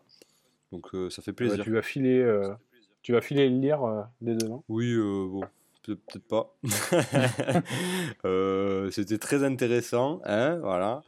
Euh, mais peut-être qu'on va s'en arrêter là. hein, euh, non, mais non, mais en tout cas, euh, je pense que la, la ref est, est hyper bonne, ouais. Bien vu, bien vu Seb. Bah, je voulais conclure là-dessus. Euh, bon, il y en a. Je pense que c'est quelque chose qui a été, euh, qui a été pas mal, pas mal mis en avant parce que c'est un. bah, on- si on a un minimum euh, lu quelques livres au collège, on a tout de suite la référence. Et je pense que c'était intéressant en tout cas d'en parler ici, et puis de le, de le mettre en avant. euh, voilà, donc euh, on- si tu as quelque chose à dire éventuellement, euh, Vidocq, euh, on ferme après la porte France Culture. Ah non, sur la métamorphose, non, rien de plus. euh, si ce n'est que, euh, bah, toujours, euh, est-ce que le livre sera prophétique Parce que, Écoute, voilà, on ne dira rien en- ici, on laissera les gens aller Voilà. lire La Métamorphose de Kafka et de voir si la fin est identique. Bah, la fin, et puis surtout l'évolution des personnages, Tout à fait, au pluriel. au pluriel. Euh, dernière référence, moi que j'avais vu, enfin, euh, ça se trouve, c'est inspiré déjà d'autres choses, mais euh, c'est quelque chose que je lis en ce moment, donc moi ça m'a sauté aux yeux. C'était My Hero Academia. Ok. Parce qu'en fait, bah là, on- dans le tome 1, euh, déjà, Kafka va avancer vers les, les forces anti-kaiju et euh, il va y avoir évidemment une progression. Il y a- derrière, il y a des, il y a des casernes d'entraînement euh, Oui, pour les nouvelles troupes, etc.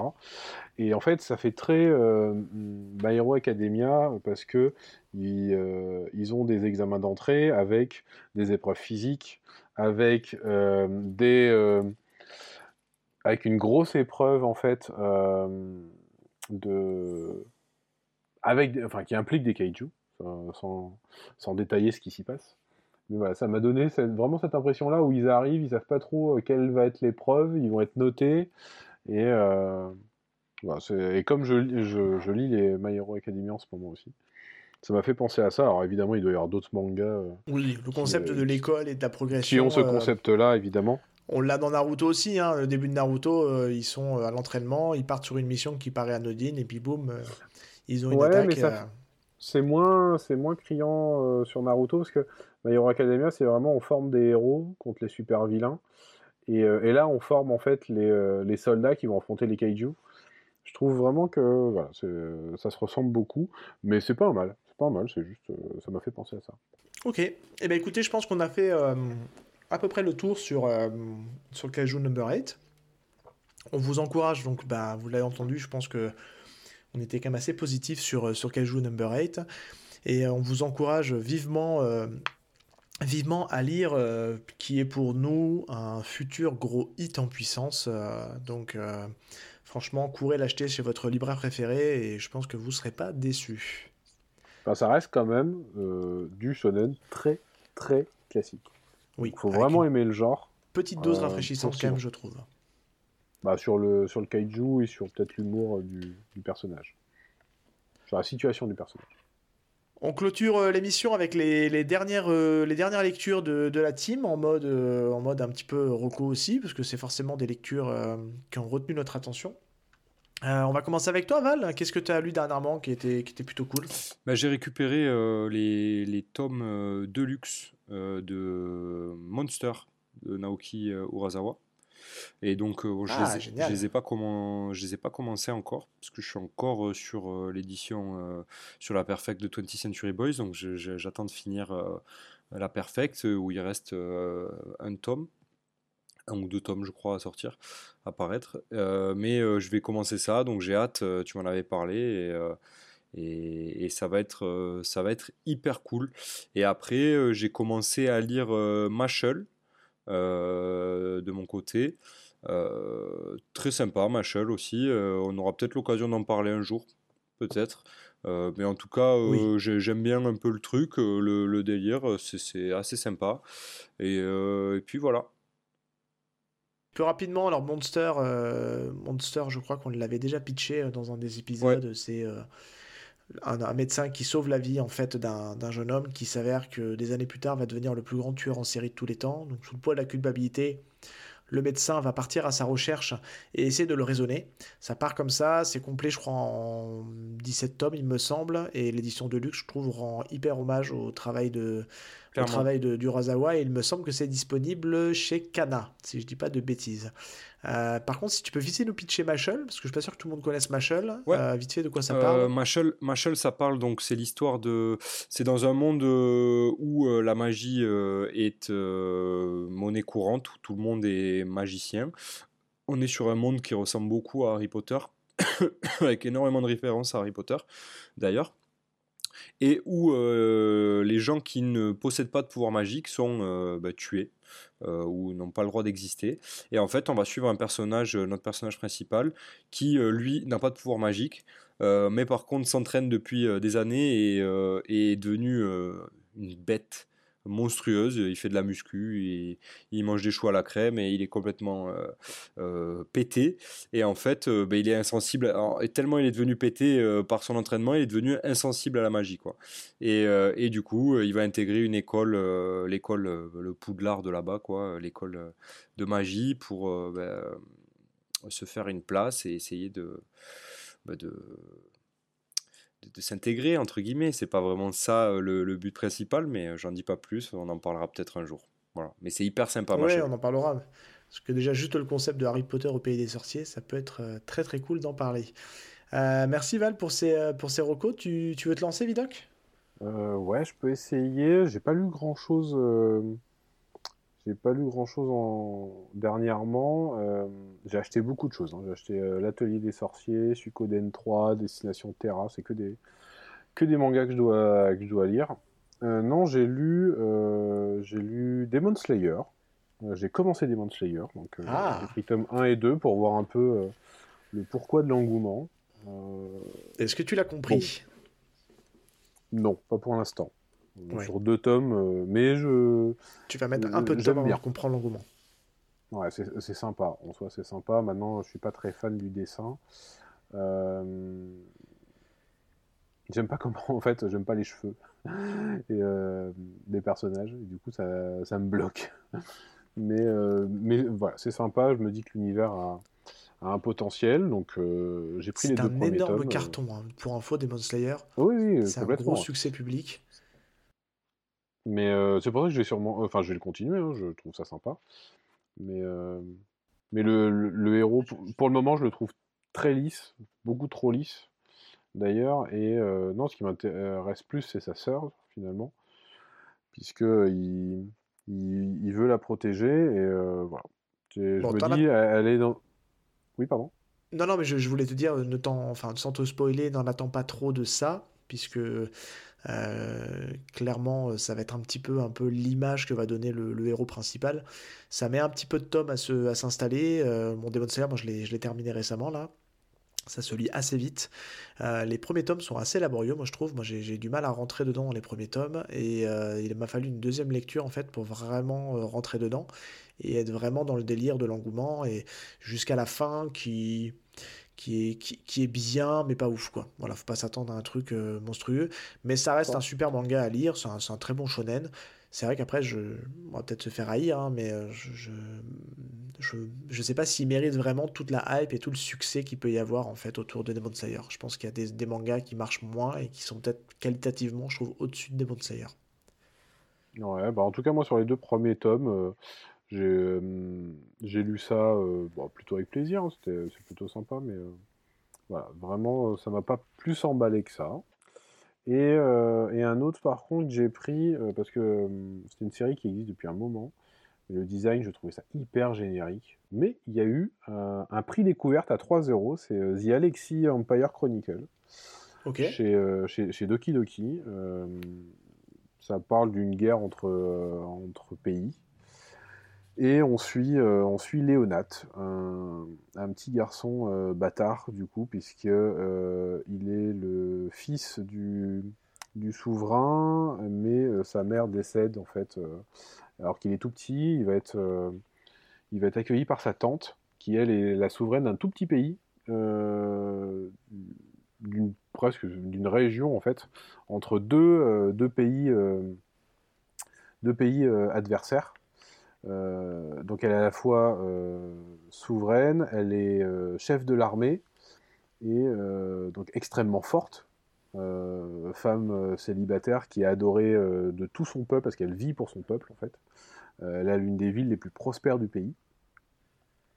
Et, donc elle emmène son, neveu sur les champs de bataille, mais elle lui apprend la vie en même temps. Hein. donc elle lui apprend comment, comment la remplacer un jour. Et j'ai trouvé que ce premier tome, malgré que ça soit très générique, ça soit très... Euh, bon, tout est attendu, hein, c'est vraiment classique dans son déroulement. Euh, on voit tout de suite les personnages qui vont devenir importants. Euh, j'ai trouvé ce premier tome assez touchant par ce personnage de sa tante, en fait. voilà, j'ai trouvé ça sympa. La fin du premier tome, un peu moins, parce que c'était quand même des. je sais pas combien il y a de pages, mais ce sont des gros tomes. Hein. Le, premier, il est assez imposant. C'est du shonen ou c'est euh, comment ils le, est-ce qu'ils le mettent Ils le mettent en seinen. Ok. Oui, oui, oui, Après, on sent bien que le personnage va monter en puissance. Donc, euh, ouais, si, c'est quand même, c'est de l'heroic fantasy, c'est un peu, c'est un peu rude. Euh, moi, je, connais, honnêtement, je connais, c'est pas. je sais que c'est publié au Japon par Square Enix. Ok. voilà, donc ça, c'est quelque chose qui me parle que. Ouais, ça a, une patte particulière, quoi. Voilà, et euh, ça peut être assez violent, forcément. Hein, il y a la guerre entre plusieurs pays. Euh, il n'y a, pas, euh, a pas forcément beaucoup de bons sentiments d'ailleurs, parce que on découvre très très vite qu'il y, a des, y a des complots entre les, nobles, etc. Donc je pense que ça va être un manga assez classique. enfin, va être. ça se trouve, les auditeurs le, connaissent mieux que moi, parce qu'il y a déjà pas mal de tomes de sortie. Hein. Moi je l'ai pris parce que ce premier tome était à 3 euros. Mais je, vais continuer. Euh, voilà, ça m'a bien plu. J'ai dévoré ce premier tome, un peu moins sur la fin. C'est pour ça que j'ai un peu peur, sur, euh, quand même sur le tome 2 que je vais me prendre prochainement. Mais euh, voilà, c'était un bon premier tome. Tu nous feras un débrief quand tu auras, auras un petit peu avancé dans la, dans la lecture, en tout cas. Ouais, ouais, je pense. Et puis pareil, j'ai acheté un deuxième tome, mais de Kingdom of the Ruins, dont j'avais parlé sur le podcast de Promise Neverland. Euh, dont j'attendais beaucoup du tome 2 et je n'ai pas pris le temps de le lire encore. Et pourtant, euh, il, est, euh, il est à côté là, il faut vraiment que je le fasse parce que le premier tome m'avait plutôt enchanté. Tout est une question de timing et de temps, et c'est toujours ce qui nous manque pour pouvoir avancer dans nos scènes lecture. Ben oui. Là, regarde, ça aurait pu faire plus d'une heure et demie où j'aurais pu lire des mangas. Euh, moi, je vais faire une petite recours rapide. Euh, c'est plutôt en mode un peu, euh, un peu nostalgie. Je me suis replongé dans la lecture de TOF, T-O-U-G-H, qui était édité à l'époque chez Tonkam. C'était en 42 tomes. Vous avez certainement vu passer la, suite de cette série qui s'appelle Free Fight. Je l'ai déjà dit assez souvent, je, déclare assez souvent mon, amour pour les, mangas d'arts martiaux, de combat, euh, donc je suis euh, assez friand. Et ça, c'est un des premiers que j'ai découvert euh, quand c'est sorti. ça raconte l'histoire de Kichi Miyazawa, qui est en fait l'héritier ancestral d'un art martial ancestral qui est le Nadashin Kage, si je dis pas de bêtises et que j'écorche pas le nom de l'art. Et c'est un manga qui est assez atypique parce que il a une particularité, c'est qu'en fait il démarre, il démarre d'une manière et en fait il part dans un, dans un autre virage. Euh, le plot de départ, c'est qu'en fait, Kichi euh, veut devenir un action man, euh, enfin un acteur de film d'action, à l'image de Jean-Claude Van Damme. Il a d'ailleurs des posters de Jean-Claude Van Damme dans, son, dans sa chambre. Et en fait, au fil des tomes, le, récit va partir sur complètement autre chose, en, en laissant complètement tomber en fait ce, ce délire d'acteur de, cinéma d'arts martiaux. Euh, et en même en laissant euh, même presque aussi tomber euh, les kicks qu'il avait au départ, pour partir vraiment sur, sur son héritage et sur sa progression dans les arts martiaux. C'est du pur shonen. c'est un manga qui a un peu un peu vieilli sur le dessin dans les, dans les, on va dire dans les 10-15 premiers tomes, parce que l'auteur cherchait un peu son style, mais je trouve qu'il a une énorme force, c'est qu'il sait vraiment super bien retranscrire les combats. on a vraiment mal pour les personnages, puisqu'il a, il a cette capacité en fait à nous, à nous montrer des os qui se brisent, euh, comment ils se brisent. Et je pense que ce, dessinateur avait dû euh, vraiment bosser le, côté euh, anatomie, même si il a des problèmes de proportion sur les premiers tomes. Hein. On a des personnages qui sont complètement énormes alors qu'il n'y a pas de raison qu'ils soient aussi grands. Mais voilà, c'était je pense que c'est un de ses premiers mangas et qui cherche un peu le style. Mais en tout cas, c'est très très cool. Donc c'est en 42 tomes. Euh, la suite, qui est une vraie suite qui boucle euh, vraiment quasiment l'histoire, je crois que de mémoire, elle est en 38 tomes. Euh, c'est beaucoup plus compliqué de les trouver aujourd'hui. à part sur du, sur du marché d'occasion, je pense que comme ça, mais je pense que vous trouverez beaucoup plus facilement Free Fight mais hum, si vous n'avez pas lu avant, vous risquez de manquer un, petit bout de, un petit bout de scénario. Donc je lance un appel ici, parce que je sais que je suis un petit peu tout seul quand j'en parle à chaque fois de ce, de ce manga-là. Euh, S'il y a un auditeur euh, qui se sent euh, motivé pour parler avec moi de, de la série TOF Free Fight euh, dans, un, dans un épisode des, des mangas du grenier, bah, ça sera avec grand plaisir, et histoire de se, de se rappeler un peu les bonnes vibes de ce, de ce manga. Voilà, je pense qu'on a fait à peu près le, on a fait à peu près le tour. Euh, on va rappeler qu'on est présent sur, euh, sur les réseaux sociaux. Hein. On, est sur, euh, on est sur Twitter, on est sur Instagram. On a démarré, on a démarré le, alors l'épisode, enfin au moment où sortira cet épisode, on approchera de la fin du, on s'est lancé dans le Inktober où on essaye avec plus ou moins de l'assiduité de, de, vous poster une planche de nos mangas préférés par jour. Alors on n'est pas tout le temps régulier, mais on, essaie de se mettre à jour le plus rapidement possible. Euh, et, puis voilà, on est dispo sur toutes les, toutes les plateformes de, podcasts dédiés. N'hésitez pas à, nous laisser des commentaires euh, sur les réseaux, sur les plateformes. Ça, aide justement à faire euh, mieux référencer le, podcast. Et puis en tout cas, ben, Vidoc, c'était encore un, plaisir de, de record et de parler d'un super manga. Plaisir partagé sur en effet un manga prometteur. Eh bien écoute, c'est parfait. Et, euh, et puis on se dit donc à très vite dans un prochain épisode de Y a-t-il un pilote dans le manga? À bientôt. Ciao. Et salut